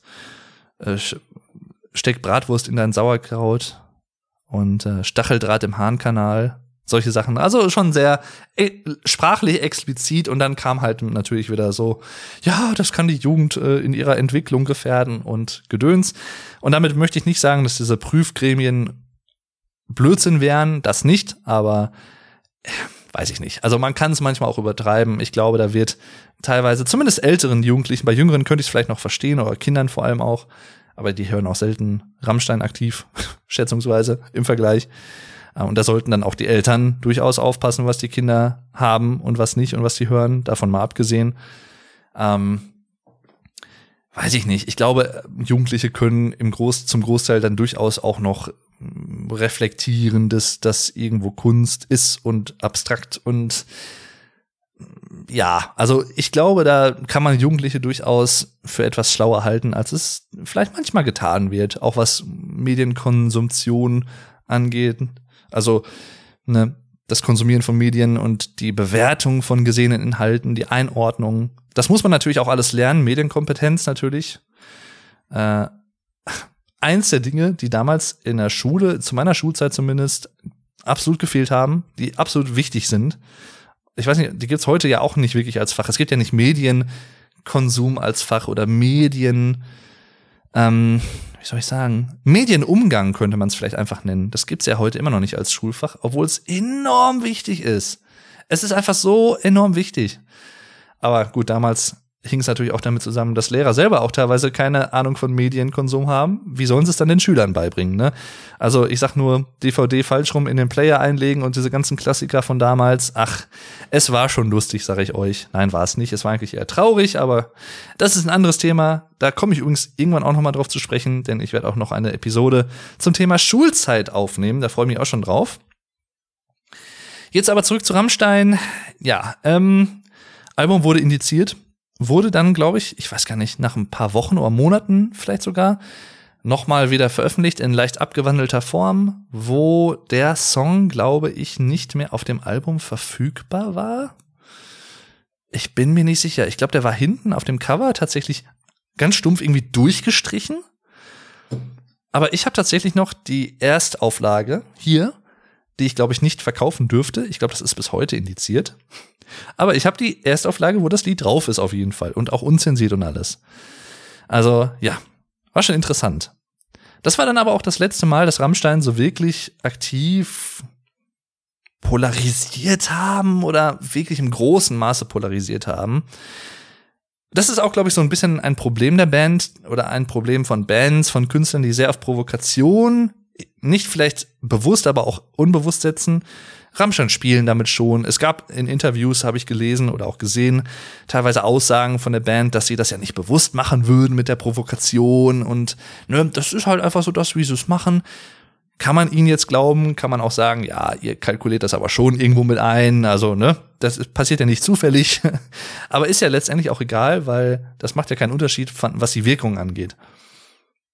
Und man, ich, das, darauf wollte ich auch gerade hinaus. Ich glaube, gerade auch so Anfang, Mitte 2000er hatte die Band halt indirekt zumindest mehr und mehr das Problem zunehmend, dass einfach Tabuthemen wegfielen und auch bis heute immer mehr wegfallen. Also, wenn man sich wirklich mal vorstellt, was, was ist heute wirklich noch ein gesellschaftliches Tabuthema? Und ich meine jetzt nicht Rassismus, Diskriminierung und solche Sachen, denn sorry, das sind keine Tabuthemen mehr. Darüber wird häufig, also heute mehr als medienwirksam zumindest in Social Media und so, mehr gesprochen als vor 10, 15, 20 Jahren. Definitiv. Also vielleicht ist es nur meine Wahrnehmung, aber ich würde das definitiv unterschreiben. Das ist einfach wesentlich mehr im Fokus von der Gesellschaft, von Menschen, noch mal mehr als vor vielen Jahren. Und auch in anderen Bereichen, Sexualität zum Beispiel, ne? Domian zum Beispiel höre ich ganz gerne. Ähm, auch da Interviews mit ihm gelesen und gehört, weil ich höre mir sehr gerne oder lese sehr gerne Interviews auch, schaue mir Interviews an von Leuten, die ich sehr mag, ob's Musiker, Musi Musiker, ob's Musiker sind, so wird's betont. Das ist auch sehr komisch, ne? Man sagt Musik, wo die Betonung auf der zweiten Silbe liegt, aber man sagt Musiker. Man sagt ja nicht Musiker. Also da ist die Betonung dann wieder anders. Interessant, ne? Habe ich noch nie drüber nachgedacht, aber jetzt fällt es mir gerade mal so auf. Und äh, ja, mit Jürgen Domian halt dann auch zum Beispiel Interviews gesehen und da meinte er halt zum Beispiel auch, und das passt halt total ins Bild und auch zu Rammstein irgendwo, dass in den Mitte, Anfang, Mitte 90er Jahren, als Domian auch anfing, Mitte 90er, da waren halt manche Sexualthemen halt noch so tabuisiert oder man hatte halt nicht öffentlich so viel darüber gesprochen, weil es halt die, das Medium dafür gar nicht gab, in den 80ern konnten Leute Leserbriefe schreiben, mehr oder weniger, oder Faxen, und das war's halt. Da gab's ja kein Social Media, kein Internet. Und heute hat man wesentlich mehr Möglichkeiten. Da kann jeder hin zu Kunst jederzeit 24-7 seine Meinung überall in der Welt kundtun. Ja, das ist halt einfach eine andere Zeit. Das ist einfach eine andere Möglichkeit auch. Kulturell. Und das also wie gesagt, in den 90ern gab es halt viele sexuelle Themen, die damals noch Tabus waren, die heute halt, ich meine, heute haben Jugendliche eigentlich alles gesehen, was es gibt. Ich sag, Two Girls, One Cup und solche Sachen, ne? Äh, ja, sorry, ich habe jetzt dieses Bild bei euch in, in, in Erinnerung gerufen. Falls ihr es noch nie gesehen habt, lasst es. Schaut's euch nicht an. Es, ihr, ihr müsst es nicht sehen. Das ist, ne, also wie gesagt, nein, so wie bei Inception auch diese eine Szene, ist es, glaube ich. Ähm, am Anfang von wegen, ja, wenn ich dir sage, du sollst nicht an einen blauen Elefanten denken, woran denkst du? So, denkst natürlich an einen blauen Elefanten, trotzdem. Also, ne, solche Sachen. Ja, sorry. ja, sorry, not sorry. Well, ist halt so passiert jetzt. Man kann es nicht rückgängig machen. Ich könnte es rausschneiden, aber nee, nee, ich zensiere mich doch nicht selber. Hallo? Rammstein würden sich auch selber nicht zensieren. Das müssen sie halt nur machen, wenn ein staatliches Gremium sagt, öh, ihr seid aber böse, das können wir so nicht anbieten. Die Jugend rafft das sonst nicht, weil die Jugend ist ja doof und die kann das, die kann nicht selber denken und so. Ihr hört eine kleine Kritik meinerseits heraus. Ja, das äh, könnt, äh, das lasse ich auch gerne so stehen. Ähm, also nicht an Rammstein, ne, wie gesagt, sondern an der Einschätzung von Jugendlichen und der Reflexionsfähigkeit und solche Sachen. Ja, egal. Das Album kam raus, ich fand es ziemlich cool, hat mich aber nicht so geflasht tatsächlich insgesamt wie Reise Reise einfach, muss ich einfach sagen. Ich komme darauf zurück. Ähm, ich fand's cool. Und dann kam lange Jahre so, also es gab zwar noch Rammstein-Veröffentlichungen, es gab ja Made in Germany dann noch, ähm, das Best of mit Mein Land. Geiles Single übrigens, auch ein geiles Lied. Ich glaube 2014 kam das raus. Ähm, und das erste Mal ein Musikvideo zu Mein Herz brennt, ein Song von Mutter, ja? Der erste Song auf dem Album Mutter, der damals, glaube ich, auch eine Single war, aber kein Musikvideo hatte. Das war, glaube ich, die einzige Single von Rammstein bis zu dem Punkt, die kein Musikvideo hatte. Und das wurde jetzt halt nachträglich gedreht. Sehr, sehr cool übrigens, weil ich finde, der Song hat durchaus ein Musikvideo verdient gehabt, weil er halt auch sehr bildlich komponiert ist oder auch die Texte sehr bildlich sind. Es lädt halt dazu ein, ne, also mein Herz brennt, my heart burns. Das ist so, das, das lädt einfach dazu ein, das bildlich irgendwie zu verarbeiten, finde ich. Fand ich cool. Und mein Land halt auch. Ja, und dann wo, war es aber still um die Band irgendwie. Weiß ich nicht. Das, das war halt dann irgendwie. Lange Zeit gab es dann nix. Außer, ich glaube, noch mal eine Live-Veröffentlichung gab es noch irgendwie, ein Live-DVD. Ähm, ja, okay, habe ich halt hingenommen, aber hat mich jetzt dann auch nicht irgendwie, was weiß ich, ultra begeistert, weil ich persönlich bin jemand, der im Zweifel lieber neue Musik haben will als irgendeine Live-Veröffentlichung. Aber gut, das ist halt eine persönliche Präferenz. Und dann gab es, glaube ich, so 2016, 2017, vor allem auch 2018 auch noch. Da habe ich Rammstein, ist echt krass, das so zu sagen, aber ich habe halt Rammstein, ich glaube, gar nicht gehört und auch nicht auf dem Schirm gehabt. Aktiv, bewusst. Weil es gab halt nichts Neues. Es gab nichts Neues zu hören. Die Rammstein, die Bild war irgendwie, die Bild, mhm. Ja, die, die Band, freudscher Versprecher, die Band war irgendwie von der Bildfläche verschwunden, das wollte ich sagen. Die Bild war von Rammstein verschwunden. Yo, Alter. Nein. Ähm, ja. Und das fand ich irgendwie, weiß ich nicht, ist, ich habe dann halt auch andere Musik gehört, ne, aber also bis heute natürlich durchgängig trotzdem immer noch Metal und Rock, solche Sachen, aber Rammstein halt nicht mehr so aktiv, weil es gab halt nichts Neues. Ich hatte keinen Anlass. Und ähm, bei mir ist es halt auch so, ich, ich habe halt auch Songs, die ich halt gut kenne und die ich sehr mag, die habe ich halt auch so im Kopf. Also die kann das, wie, wie beschreibt man das? Ich weiß nicht, ob euch das auch so geht, aber wenn ihr jetzt an einen Song denkt, ich sag mal, Smells Like Teen Spirit von Nirvana zum Beispiel. Jeder von euch kennt dieses Lied. Nehme ich jetzt einfach mal an. Wenn nicht, dann habt ihr irgendwie seit 30 Jahren unter einem Stein gelebt und ihr, ich bemitleide euch sehr. Ähm, oder ihr mögt einfach nur Schlager, dann bemitleide ich euch auch sehr. Also Bemitleid kriegt ihr so oder so in beiden Fällen äh, von mir. Kostenlos, geschenkt. Wenn ihr an dieses Lied denkt, also ich persönlich kann dieses Lied von vorne bis hinten eigentlich komplett im, im Kopf abspielen. Als hätte ich so ein, ein, ein ein MP3-Player, sage ich jetzt einfach, ich hätte ein internes Spotify bei mir, eine interne Datenbank von Musik und ich kann Musik im Kopf für mich persönlich selber abspielen. Das heißt, ich muss die nicht real hören, unbedingt. Und so geht's mir auch mit äh, vielen Songs von Rammstein. Also, ja, das ist halt einfach so. Amerika zum Beispiel, das, die habe ich halt einfach im Kopf. Oder auch Stripped zum Beispiel, um das noch mal kurz zu erwähnen. Depeche Mode Cover Ende der 90er, sehr geil. Äh, damals noch natürlich Aufruhr mit dem Leni Riefenstahl, Nazi-Propaganda, Olympische Spiele 36 in Berlin Video, ähm, wo die Band damals nicht mit gerechnet hatte, dass da so ein Backlash geben sollte, den es dann gab, in der Presse zumindest damals.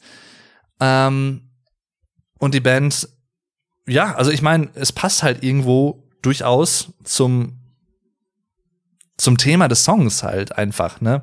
Ungeachtet jetzt einfach mal der des kulturellen Hintergrunds dieses Musik oder dieser Dokumentation, die hier ja als Musikvideo herangezogen und bearbeitet wurde, ästhetisch passt's halt einfach. Also, und deswegen hat die Bands ja auch genommen, weil die halt das einfach gut fand und damals auch, glaube ich, laut eigener Aussage nicht wusste, was der Hintergrund dieses Filmmaterials war mit Leni Riefenstahl und Nazi-Propaganda und so. Ähm, ja. Übrigens auch noch eine kleine Anekdote, ne, bezüglich Links 234. Gibt ja auch immer wieder viele Leute, bis heute, glaube ich, die denken, Rammstein seien rechts. Äh, nein, Rammstein sind genau das Gegenteil davon im Zweifel, sondern eher linksgerichtet. Ähm, ich sag mal, hört euch mal Links 234 an, ne? Mein Herz schlägt links und solche Sachen. Das ist schon ziemlich offensichtlich. Und ähm, ich glaube, Emanuel Fialik heißt da, Rammstein Manager. Ich weiß nicht, ob er es immer noch ist, aber war zumindest langjährig dunkelhäutig. Ne? Rammstein Touren in der ganzen Welt.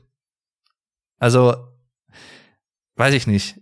Äh, man kann sich halt dann irgendwie das natürlich zurechtspinnen, wenn man das unbedingt will, von wegen, ja, aber die sind mit diesem rollenden R und sowas und sie spielen natürlich irgendwo damit. Das kann man schon durchaus behaupten, aber das machen sie halt dann auch irgendwie clever aber sie sind halt nicht rechts. Also nein, äh, das kann man auch einfach dann irgendwann mal akzeptieren und nicht immer wieder ja, aber nein, nicht ja, aber sie sind nicht rechts. Punkt. Es ist so. Und ich gerade auch dieses mein Land, ne? Allein das Lied sollte eigentlich schon, wenn man auf den Text ein bisschen achtet, dass man nirgendwo sich zu Hause fühlen kann. Also das ist ja auch so ein bisschen, darum geht's ja auch so ein bisschen von wegen, oder auch Ausländer auf dem neuen Album, ne? Allein diese drei Songs, Links 2, 3, 4, Mein Land und Ausländer.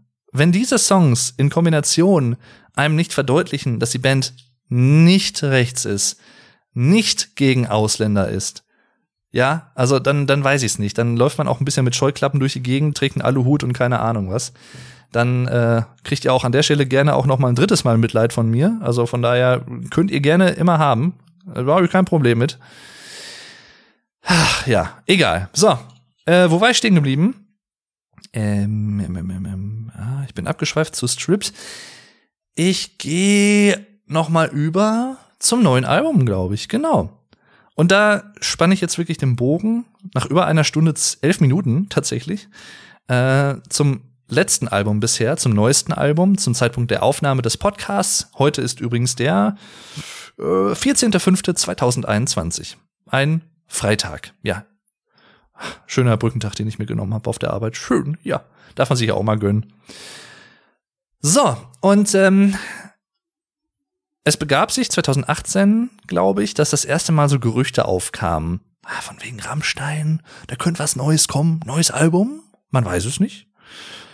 Und dann gab es, glaube ich, 2019 Anfang 2019 oder Ende 2018 einen Teaser auf dem YouTube-Kanal. Hashtag Deutschland, Hashtag Du hast viel geweint und kleine Videoschnipsel von Flake, glaube ich hauptsächlich auch, an so einem Galgen. Sehr graues, tristes Bild. Und das, das macht die Band halt natürlich auch gut. Das Analogie eigentlich auch zu Die Ärzte, finde ich. Äh, beide Bands kennen sich übrigens, glaube ich. Ähm, ich habe da nicht allzu viel zu gefunden, aber beide Bands kennen und mögen sich wohl auch gegenseitig. Habe ich mal in Interviews gelesen. Ähm, mich interessiert ja dann auch immer, wenn ich, ne, ich mag Band A und mag Band, Band B und dann interessiere ich mich persönlich halt auch immer, kennen die beiden Bands sich, mögen die sich auch? Das finde ich dann immer sehr cool, wenn das so ist. ist halt einfach so ein King von mir, ich weiß nicht, und da google ich dann auch ganz gerne mal nach. Und das habe ich halt gesehen. Und dann, genau, Videopremiere, 28.03.2019. Ich werde es nie vergessen. Ein Donnerstag war es, glaube ich. Und habe das gesehen, als ich auf der Arbeit war. Damals in der Ausbildung zum E-Commerce-Kaufmann. Und hatte, glaube ich, in der Mittagspause ein bisschen gesurft und hatte das dann gesehen und auch auf Social Media mitbekommen von wegen, oh, heute Abend, 18 Uhr, Videopremiere, neue Rammstein-Single Deutschland. Dachte, okay. So ein bisschen stumpf habe ich gedacht, okay, hm, der Song heißt Deutschland, Rammstein ist sehr beliebt. Ich mag Rammstein auch, ich hab Bock. Das könnte ich ja eigentlich auf meinem Deutschlernen-Kanal Vlog Dave thematisieren. Gucke ich mir heute Abend doch mal an. Ich hatte damals leider ich weiß nicht, ob ich an dem Tag früher Feierabend gemacht habe oder so, aber ich habe damals leider halt einen relativ langen Nachhauseweg gehabt von, ich glaube, ein, eine Viertelstunde mit Bus und Bahn. Und war halt dann immer so 17.30 oder was zu Hause. Und dann, oder 17.40, also 20 vor 6. Und dann war ich halt zu Hause, hab dann sofort alles eingerichtet zur Aufnahme, zu einer Reaction-Aufnahme. Und hab das dann, ja, dann war 18 Uhr ich habe dieses Musikvideo gesehen, habe das meine eine Reaction dazu aufgenommen, leider aus Lizenz oder ja aus urheberrechtlichen Gründen vor allem ähm, darf ich ja den das Originalvideo nicht im Video zeigen oder halt auch den Song nicht abspielen, weil gerade auch bei Rammstein ist es sehr krass, die blocken das halt wirklich direkt. Also da ist nichts mit von wegen, wie viele andere Bands das machen. Ähm, du darfst es abspielen, aber wir bekommen halt anteilig die Einnahmen für das Video, also die Monetarisierungseinnahmen, was ja vollkommen okay ist. Absolut, habe ich überhaupt kein Problem mit. Aber Rammstein sind da relativ strikt. Ich weiß nicht, ob das mittlerweile immer noch so ist, aber damals zumindest vor zwei, zwei Jahren, 2019, aber ist jetzt auch schon zwei Jahre raus, krass. Oder fast zwei Jahre. Am 17.05. kam es, glaube ich, raus. Also in drei Tagen zum Zeitpunkt der Aufnahme des Podcasts, vor zwei Jahren kam das Album raus. Und ähm, ja, Rammstein, die blocken das halt direkt. Deswegen aber musste ich das halt leider so machen. Aber ich habe dieses Musikvideo gesehen und habe erst so, ich habe die Länge gesehen. Das sieht man ja, das war eine Premiere, deswegen sieht man das nicht sofort. Aber hinterher, als es dann fertig aufgenommen war und ich dann gesehen habe, okay, wie lang war das jetzt? Es war einfach neun Minuten und ich glaube 18 Sekunden lang oder so. Also Wow. Und ich war schon länger nicht mehr von einem Musikvideo, geschweige denn von einem Video, in welcher Form auch immer, Film, im, im Kino, solchen Sachen. Ich war halt länger nicht mehr so geflasht wie von diesem Musikvideo. Ich weiß, dass ich 2008, als The Dark Knight im Kino kam und ich den das erste Mal gesehen habe im Kino, ich war so extrem geflasht von diesem Film. Ich kann mich noch dran erinnern, wie ich aus dem Kino kam und einfach nicht klar kam. Es war wirklich so. Und ich habe den dann, ich glaube, insgesamt dreimal gesehen mit verschiedenen äh, Freunden halt auch und ich war immer wieder gef geflasht. So ein gutes, ein guter Film. Christopher Nolan, ha, my, my darling, my heart, love always. Ähm, und das zweite Mal, als ich dann so geflasht war, so extrem geflasht wirklich von dem Film, war halt Inception, als ich den im Kino gesehen habe. Dann auch so ein bisschen ähm, 2020, das war halt aber nach dem Album, als Tenet rauskam, Christopher Nolan, fand ich auch sehr, sehr cool. War nicht so krass geflasht, wie, weil man hat sich mittlerweile daran gewöhnt, an diesen Christopher Nolan-Faktor. Aber ja, aber ne, Deutschland von Rammstein, das Musikvideo, wow. Und dann ich sofort geguckt, wer hat das Musikvideo gemacht?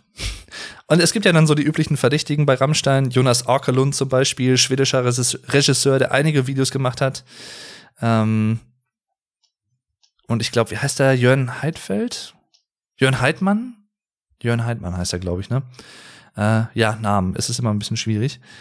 Ähm, auch sehr, sehr begabter, sehr, sehr cooler Regisseur, finde ich. Und das waren vor allem die beiden oder ähm, Soltan Basic heißt der andere, glaube ich. Das waren, es sind, glaube ich, so drei Regisseure, die Rammstein hauptsächlich genommen hat. Ähm, und dieses Mal war es Spector Berlin. Und ich dachte mir, hä, was ist Spector Berlin? Wer ist das denn? Und dann habe ich gegoogelt und das ist tatsächlich ein, ich glaube, ein Hip-Hop-Produzent hauptsächlich. Also nicht Rock und nicht Metal hauptsächlich, sondern Hip-Hop aus Berlin. Hat, glaube ich, auch das Agro Berlin Hip-Hop-Label mitbegründet oder als alleiniger, als alleinige Person vielleicht sogar begründet. Ich weiß es nicht ganz genau gerade auswendig, aber okay, ich dachte so, wow, ähm, die Verbindung ist schon interessant. Hip-Hop und dann jetzt Rammstein hat mich nicht es hat mich zu 90 Prozent überrascht, aber nicht zu 100 Prozent, würde ich sagen, weil es gab halt dann auch von Lindemann, dem Seitenprojekt, was es dann halt auch gab, okay, Skills and Pills, zusammen mit Peter Tedgren von Pain und Hypocrisy, äh, schwedischer Musiker, gibt's mittlerweile halt als so als Projekt auch nicht mehr, sondern jetzt nur noch Till Lindemann solo. Ähm, Skills and Pills, das erste Album auf Englisch, ich glaube von 2018 oder so, 2017. Hat mich bis auf ein, zwei Songs jetzt nicht so gehuckt, muss ich gestehen. Und dann gab's halt F&M. Ähm, ich glaube, das war 2019 auch, als das rauskam, oder? Ich, ich bin mir jetzt gerade nicht sicher. Mit deutschen Texten zum Teil. Steh auf, geiles Lied. Da waren auf jeden Fall ein paar geile Songs drauf, aber kam halt für mich auch nicht an Rammstein ran, kommt auch nicht an Rammstein ran, muss ich sagen. Also weiß ich nicht.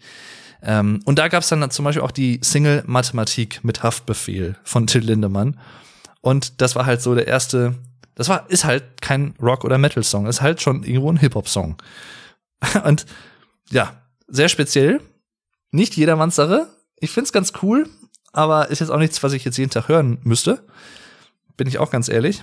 Jedenfalls, da gab's halt so eine erste be direkte Beziehung auch zum Feld des Hip-Hop, zum Rap irgendwo. Und deswegen hat mich das nicht zu 100% gewundert, aber doch zu 90%, dass der Regisseur halt da in dem Bereich aktiv ist oder aus dem Bereich kommt. Und ja, was für ein, was für ein Musikvideo, so cineastisch wieder, also so filmisch einfach umgesetzt, so komplex. Eigentlich 2000 Jahre deutscher Geschichte in diesem Musikvideo verarbeitet und so ein bisschen Dystopie, Utopie, wie man es auch sehen will, mit der Zukunft, mit diesem Sarg, der durch das All fliegt und dann natürlich dann, ähm, ach, wie heißt sie denn?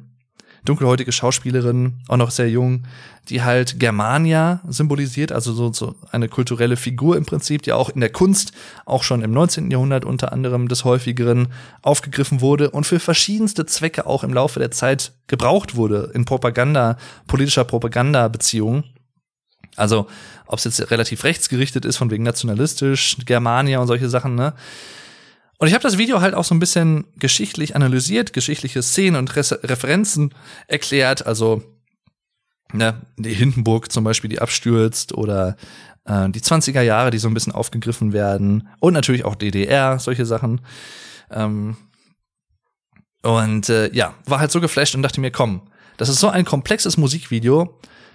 Du machst zwar auch ein Video zum Song, wo du den Song übersetzt und halt auch sprachlich, also sprachlich für Deutschlerner halt erklärst, ne, welche Begriffe sind wichtig, welche Phrasen, welche Ausdrücke. Das habe ich gemacht, habe da auch schon so ein bisschen äh, Bezüge zum Musikvideo gezogen und habe dann aber noch mal ein einzelnes Video gemacht zum Musikvideo und den Szenen und die so ein bisschen geschichtlich eingeordnet, analysiert, erklärt. Und das war halt dann einen Tag später, am 29. März, wo ich dieses Video zum, zu den Lyrics gemacht hatte. Zu den Lyrics zu Deutschland. Und ich weiß, ich war abends bei meinen Eltern, habe das über die App, also auf meinem Smartphone, freigegeben. Ich hatte es vorher fertig. Es hatte gerendert, glaube ich. Ich war dann zu meinen Eltern hoch und dann, als es fertig mit Rendern war, habe ich es halt bei meinen Eltern übers Handy dann veröffentlicht. Und wow, ich gönne das jedem YouTuber und jedem Creator, das mal zu erleben. Das Video ist halt einfach, also ich weiß nicht, das hatte innerhalb von, boah, ich kriege die Zeit nicht mehr ganz hin, aber ich glaube innerhalb von einer Stunde oder so über, ich glaube, fünf oder achttausend Aufrufe. Dann sehr, sehr schnell über 10.000 Aufrufe, 15.000 Aufrufe. Und das ging halt für meine Verhältnisse, für meinen Kanal, der halt auch schon natürlich irgendwo auch ein Nischenkanal ist, das weiß ich halt auch. Aber es ging schon echt durch die Decke und ich, ich war, ich war geflasht. Das könnt ihr euch gar nicht vorstellen, wie geflasht ich war und wie hibbelig ich auch war und irgendwie, boah, ich, ich, ich musste mich, ich hatte irgendwie, ich musste mich auch irgendwie dann bewegen, habe so um mich, ähm, wie soll ich sagen, gejubelt irgendwo, weil ich das gar nicht fassen konnte. Das war halt so eine neue Erfahrung für mich dass ein Video so für meine Verhältnisse viral dann irgendwo ging und so auf Interesse gestoßen ist. Ja, dann irgendwann 20.000 Aufrufe sehr innerhalb von ein paar Stunden. Ich glaube am nächsten Morgen, als ich arbeiten war und ich habe dann ab und zu halt dann mal aufs Handy geschaut und ähm, ich, ich habe einfach, ich muss einfach so ein fettes Grinsen im Gesicht gehabt haben. Ähm, 20.000, 25.000, 30.000 und dann eben 50.000 Aufrufe und dann, ich glaube, innerhalb von zwei oder drei Tagen war ich bei 100.000 Aufrufen für dieses Video angelangt. Und es war, das war ganz lustig eigentlich. Ich hatte vorher ein Video zur deutschen Autobahn gemacht, was auch schon ziemlich gut lief, aber was halt so für über mehrere Monate im Prinzip immer weiter angestiegen ist von den Aufrufzahlen. Und das war, glaube ich, bei 98 oder 99.000, also knapp unter 100.000. Und normalerweise wäre das wahrscheinlich dann irgendwann mein erstes Hunderttausender Video gewesen. Aber Rammstein, Deutschland, Songanalyse und Übersetzung und solche Sachen, Erklärung, das Video hat halt dann einfach, das ist sowas von überholt. Also das war halt dann, wenn das Autobahnvideo irgendwie, weiß ich nicht, so ein, so ein,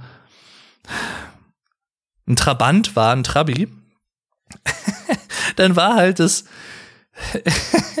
das Rammstein-Video halt so ein Lamborghini, der halt einfach auf der Überholspur halt einfach mal fett dran vorbeigezogen ist. Hammer. Und äh, ich war halt, ich war halt einfach geflasht und boah. Und das stieg und stieg und weiter und dann immer weiter und immer weiter. Und ähm, ich glaube mittlerweile, jetzt zwei Jahre sind vergangen, es wächst halt immer noch natürlich, aber nicht längst nicht mehr in dem Tempo, ist ja auch okay und verständlich. Aber ich bin da jetzt, glaube ich, bei, ich glaube, 425.000 Aufrufen oder so. Also mein erfolgreichstes Video bisher. Hammer. Und ähm, ja, auch dann kam halt dann, wie gesagt, dieses Video zum Musikvideo, wo ich das analysiert habe, zu Deutschland. Auch das dann irgendwann ähm, viele tausende Aufrufe erreicht und ab da hatte ich dann so einen kleinen Run über, ich glaube, zwei, drei, vier Monate vor allem auch, wo ich halt an auch viele andere Songs des Albums natürlich besprochen habe. Und ich habe ungelogen, ich glaube auch vor allem hauptsächlich, nicht nur, aber auch hauptsächlich durch diese Deutschland-Videos, auch innerhalb von ein paar Tagen mehrere tausend Abonnenten dazu bekommen, was auch komplett neu war für mich als Erfahrung. Ich gebe mal als Vergleich, ich habe 2011 angefangen mit YouTube und habe Let's Plays gemacht. Auch damals war der Markt schon ziemlich übersättigt, muss man, aber gut gesättigt zumindest, äh, 2011. Auch in Deutschland. Und ähm, ich habe da, glaube ich, irgendwie nach, boah, weiß ich nicht, drei, vier Jahren hatte ich 300 Abonnenten oder so. War halt vollkommen okay für mich, also, ne? Weil ich war halt nie darauf auf, dass, aus, dass ich jetzt irgendwie auf Brech und Verderb, ähm, weiß ich nicht, innerhalb von einer Stunde 10 Millionen Abonnenten oder ich sage ganz übertrieben jetzt, ne? Das war halt nie so mein Hauptaugenmerk bei YouTube. Ist es auch nach wie vor nicht. Sonst würde ich garantiert keinen Deutschstern-Kanal machen, sondern ganz andere Arten von Videos. Also ich finde das ja manchmal interessant, wenn man dann von Leuten hört, von wegen, ja, und du willst ja nur mit dem kollaborieren oder zusammenarbeiten, weil du dann äh, Subs abgreifen kannst und Reichweite und so.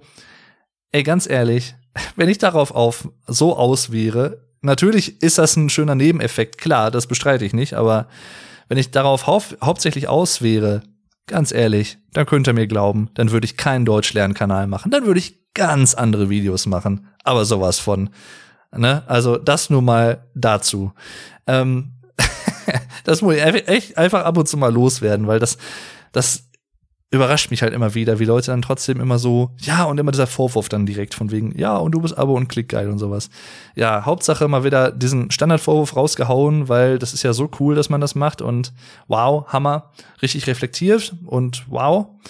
Egal, ähm, jedenfalls, ich habe dann tatsächlich innerhalb von ein paar Tagen, ein paar Stunden teilweise war es sogar am Anfang, paar Tagen und auch zwei, drei, vier Wochen, ich glaube letztendlich irgendwie um die 15.000 Abonnenten dazu bekommen. Also ich war irgendwie, glaube ich, bei 15.000 tatsächlich, oder 4.900 oder so, hatte ich, glaube ich, Ende 2018. Ich glaube, da war, bei, war ich bei 14.900. Und dann hatte ich halt irgendwann auf einmal über 30.000 Abonnenten. Innerhalb von nur ein paar Wochen zusätzlich. Also insgesamt, ne? 15.000 zusätzlich durch diese Rammstein-Videos. Das war halt, boah. Also ich habe ich muss halt wirklich sagen, ich habe der Band halt viel zu verdanken, was YouTube angeht. Ähm, und ich mache auch keine Hehl daraus, dass, ähm, ja, ich natürlich, wenn ich Videos plane, irgendwo, dann, dann spielt das natürlich irgendwo auch mit im Hinterkopf von wegen, ah, guck mal, das ist ein Rammstein-Video, das wird wahrscheinlich wieder besser laufen als diese Art von Video oder die Art von Video, ne? Andere Arten von Videos. Ist halt einfach so. Und das ist, finde ich, auch vollkommen okay. Warum nicht? Wird jeder andere genauso sehen wahrscheinlich.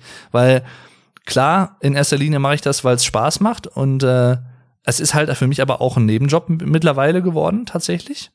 Relativ gut. Auch als Nebenjob, würde ich sagen. Ziemlich ertragreich. Ähm, bin ich auch sehr froh drum. Und ich würde lügen, wenn ich sagen würde, dass mir dieser Gedanke halt fremd wäre, von wegen, wenn ich ein Rammstein-Video plane, dass ich weiß, okay, das wird verhältnismäßig besser geklickt werden als andere Videoarten. Aber trotzdem versuche ich halt nach wie vor so die Balance zu finden zwischen Rammstein-Videos machen und andere Videos machen, weil ich will halt nicht nur Rammstein-Videos machen. Das ist mir halt auch sehr wichtig. Habe ich auch in verschiedenen Livestreams schon mal erklärt. Weil Leute und gerade Rammstein-Fans, die die Videos, die ich bisher gemacht habe, mögen, die wollen natürlich viel mehr davon haben, verstehe ich auch. Und da kommen auch mehr nach und nach. Aber halt nicht nur, nicht ausschließlich, weil ich bin kein Rammstein-Kanal, ich bin ein Kanal zur deutschen Sprache und Kultur. Dazu gehört natürlich auch Rammstein und die Thematisierung von Rammstein, absolut, aber halt nicht ausschließlich. Und das ist mir halt persönlich auch wichtig, weil ich kann hinter, ich habe über 600 Videos mittlerweile hochgeladen auf dem Vlogdave-Kanal alleine und ich kann hinter jedem einzelnen Video zu 100 Prozent stehen bis heute und das soll auch so bleiben. Und ich möchte mich auch nicht zwingen müssen, irgendein Video zu machen, weil ich weiß, okay, das gibt Klicks und das bringt halt so und so viel potenziell an äh, Monetarisierung oder Monetarisierungseinnahmen ein oder so. Ne? Das, nee, nee, echt nicht. Da möchte ich auch gar nicht hinkommen. Ich bin froh, so wie es ist. Das ist ganz gut so, aber äh, ne, wie gesagt, das soll, das ist nie mein haupttreibender Faktor gewesen und soll es auch nicht werden. Jedenfalls, äh, ja, dann kam das Album raus. Sehr minimalistisch, auch das Cover mit dem Streichholz drauf, fand ich sehr, sehr cool. Hat aber je nachdem, wie man fragt, sagt der eine, okay, das Album hat einen Titel, denn es ist selbst betitelt. Es heißt Rammstein. Und wenn man die andere Gruppe von Leuten fragt, dann sagt die, nein, es hat keinen Titel, es ist untitled. Für mich persönlich war es immer self-titled, ehrlich gesagt. Also das Album heißt für mich Rammstein, aber ich kann halt auch das andere natürlich gut verstehen, weil man weiß es halt nicht. Es könnte so oder so sein. Tut letztendlich auch nichts zur Sache, weil es kommt ja auf die Qualität der Songs an. Geiles Album, finde ich. Schöne Produktion, auch tatsächlich ein äh, anderer Produzent, ich komme jetzt gerade nicht auf seinen Namen, aber es ist nicht mehr Jakob Hellner, der ja, ich glaube, von Herzeleid bis Liebe ist für alle da und auch mein Land auf äh, Made in Germany jedes Rammstein-Album bisher produziert hat. Aber diesmal war es halt der Emigrate-Produzent, also ähm, der von Richard Z. Kruspe, also seine andere Band, sein Nebenprojekt sozusagen produziert hat und ich glaube sogar auch Gitarre mitgespielt hat da. Und der hat das Rammstein-Album produziert. Das hört man auch, finde ich, so ein bisschen. Der Klang ist halt noch mal ein bisschen anders tatsächlich, aber trotzdem auch eine echt gute Produktion. Ähm ich fand das Album auch nach wie vor jetzt mit zwei Jahren Abstand, muss ich sagen, es gehört mir zu den stärkeren Rammstein-Alben, definitiv. Ich würde nicht sagen, dass es das Beste ist, aber es ist definitiv echt gut. Und es hat ein, also es hat eigentlich keinen Durchhänger für mich persönlich. Jedes Lied darauf ist richtig gut und für sich genommen auch echt gut. Ähm, aber abgesehen von Tattoo vielleicht und zeig dich, die beide ein bisschen mehr nach vorne gehen. Es gibt keine wirklichen Abtempo-Songs auf dem Album, was ich ein bisschen schade finde.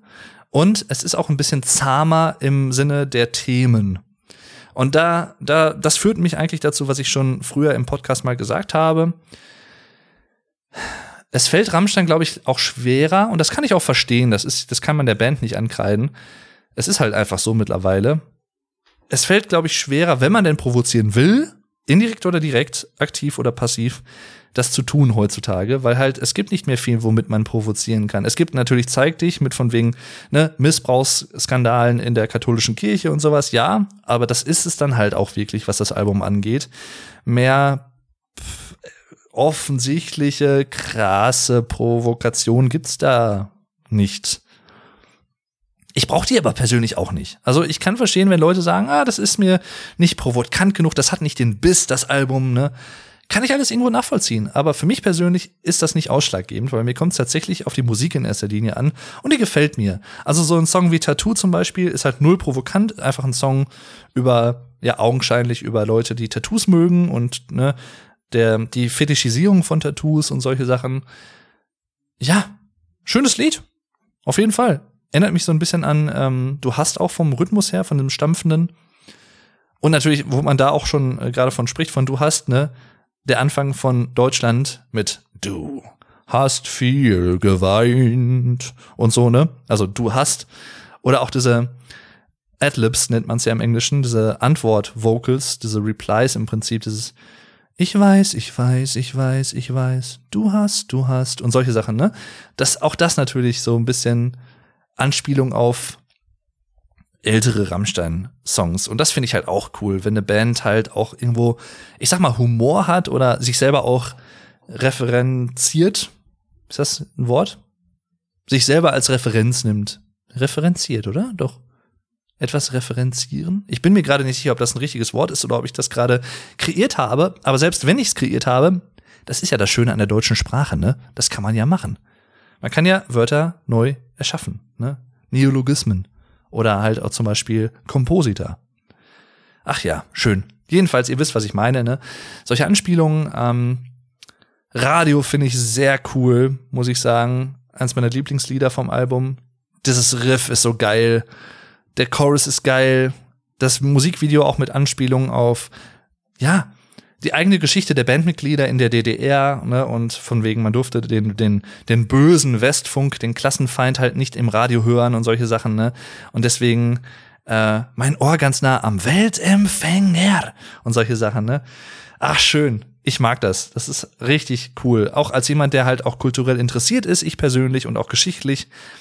Echt cool. Auch das Musikvideo. Habe ich schon erwähnt, dass es cool ist? Ich glaube, ich habe es noch nicht oft genug erwähnt, gerade in den letzten 30 Sekunden. Ach ja. Hallo Mann, natürlich auch ein schönes Lied. Also, wie gesagt, da gibt es sehr, sehr viele schöne Songs auf diesem Album, muss ich sagen. Also, sehr, sehr gelungen. Ja. Und jetzt warten wir auf das neue Rammstein-Album. Es ist ja momentan in der Mache. Vor ein paar Wochen, ich glaube Anfang oder Ende 2020, Anfang 2021 war es, um den Dreh, gab es ja vermehrt auch Hinweise und auch Bestätigungen von Flake, glaube ich, in einem Interview, dass die Band aktuell an einem neuen Album arbeitet und auch schon sehr weit, glaube ich, sogar ist. Und ich freue mich. Ich freue mich einfach drauf. Ich hoffe, das kommt dieses Jahr vielleicht sogar noch raus. 2021, wenn nicht sogar nächstes Jahr. Werde ich natürlich auch komplett wieder behandeln, ist ja klar. Ne? Und auch dazu reagieren zu neuen Musikvideos und solchen Sachen. Da freue ich mich auch schon drauf. Ich freue mich einfach, wenn neue Sachen von Rammstein und von Bands kommen, die ich mag. Und ähm, ja, bin sehr gespannt. Zumindest, also solange es nicht wieder zehn Jahre dauert zwischen Liebe ist für alle da von 2009 und dem Self-Titled von 2019, bin ich, ist mir alles recht. Ne? Ich meine, Tool, ne, da lagen 13 Jahre dazwischen, 2006 bis 2019, kein neues Album. Das war halt auch richtig, auch richtig geil, ne? Also Rammstein und Tool, neues, neue Alben im selben Jahr. Beide haben seit mindestens zehn Jahren nichts veröffentlicht, war halt echt cool. Und 2018 halt auch so ein Comeback von A Perfect Circle zum Beispiel, die sogar 14 Jahre lang kein neues Album rausgehauen hatten. Also, das ist, so langsam habe ich Hoffnung. Wenn sich jetzt noch Porcupine Tree wieder zusammenraffen würden mit Steven Wilson und so und neue Musik machen würden, neue Konzerte, ey, dann, dann wäre mein Leben komplett. Dann wäre es echt, glaube ich, komplett. Ach ja, das ist so das, das, worauf ich hinausfieber. Und das vielleicht so als Abschluss für den Podcast. Mir fehlt im Rammstein-Puzzle ein letztes Stück zur Komplettierung. Und das ist, dass ich die Band bisher noch nicht live gesehen habe. Ich habe es noch nicht geschafft, ein Rammstein-Konzert zu sehen, Rammstein-Konzertkarten zu bekommen. Ich hatte bisher noch kein Glück. Ja, ich hoffe, das ist in Zukunft noch möglich weil ich möchte diese Band einmal zumindest live sehen. Und ich finde auch, das ist halt auch, die Show an sich ist halt auch so ein großer Faktor. Ich glaube, es gibt sogar Leute, könnte ich mir vorstellen, die die Musik gar nicht so geil finden oder nicht so krass abfeiern, sondern einfach die Show einfach mal sehen wollen. Weil es ist halt ein Ereignis. Eine Rammstein-Show, ein Rammstein-Konzert ist ein Ereignis, ein gesellschaftliches Ereignis, kann man wirklich so sagen. Vom Umfang her, von der Aufmachung her, vom Unterhaltungsfaktor her ist halt einfach so. Da muss man auch kein Rammstein-Fan sein, finde ich, um das zu sehen. Aber ich bin Rammstein-Fan und ich möchte es gerne sehen. Deswegen drückt mir gerne die Daumen. Und vielleicht kann ich euch irgendwann in einer kommenden Podcast-Episode mal nebenher erzählen. Geil. Ich habe es geschafft, Rammstein live zu sehen. Ach Mensch, ja. Das, das fehlt mir. Es gibt sicherlich noch einige andere Sachen, die ich jetzt noch hätte erzählen können. Ich habe auch noch einige andere Sachen, ähm, in einem anderen Video angesprochen auf dem Vlogdave-Kanal, was glaube ich heißt What Makes Rammstein Great. Und das ist auch so einer der Punkte, die ich in diesem Video genannt habe, die ich jetzt zum Ende dieses Podcasts hier heute zu dieser Podcast-Episode erwähnen möchte. Ein großer Teil des Erfolges von Rammstein, finde ich, besteht darin, dass sie, sie sind mehr als eine Band, sie sind eine Brand, also eine Marke. Rammstein wissen, wie sie sich vermarkten können. Und sie also sie sind perfekt in der Selbstvermarktung einfach, sei es in Videoform, in Audioform, Konzerte, Bildästhetik von Teasern oder von irgendwelchen Posts auf Social Media, die Bildsprache, Wiedererkennbarkeit, hoher Wiedererkennungswert, natürlich Till mit dem gerollten R. Und ja, so ein, immer noch ein leichter Anhauch von Provokation und von diesem, das sticht irgendwie heraus, das ist einzigartig, wiedererkennbar, ne? Und viele, viele andere Facetten, die ich jetzt noch erwähnen könnte. All das führt dazu, dass Rammstein mehr als nur eine weitere Metal-Band sind, sondern wirklich eine Brand. Und das ist, glaube ich, auch so ein bisschen ein Grund, warum sie auch international so erfolgreich sind. Ja, jetzt ist mein Hals ganz trocken, aber ich habe, glaube ich, auch nicht mehr wirklich viel, was ich jetzt unbedingt noch erzählen wollte. Es gäbe noch Sachen, die ich erzählen könnte, aber das soll für heute erstmal reichen. Das wäre fürs Erste alles. Ja, sage ich jetzt einfach mal. Und ähm, ich hoffe, euch hat diese Episode gefallen. Sie ging relativ lang tatsächlich.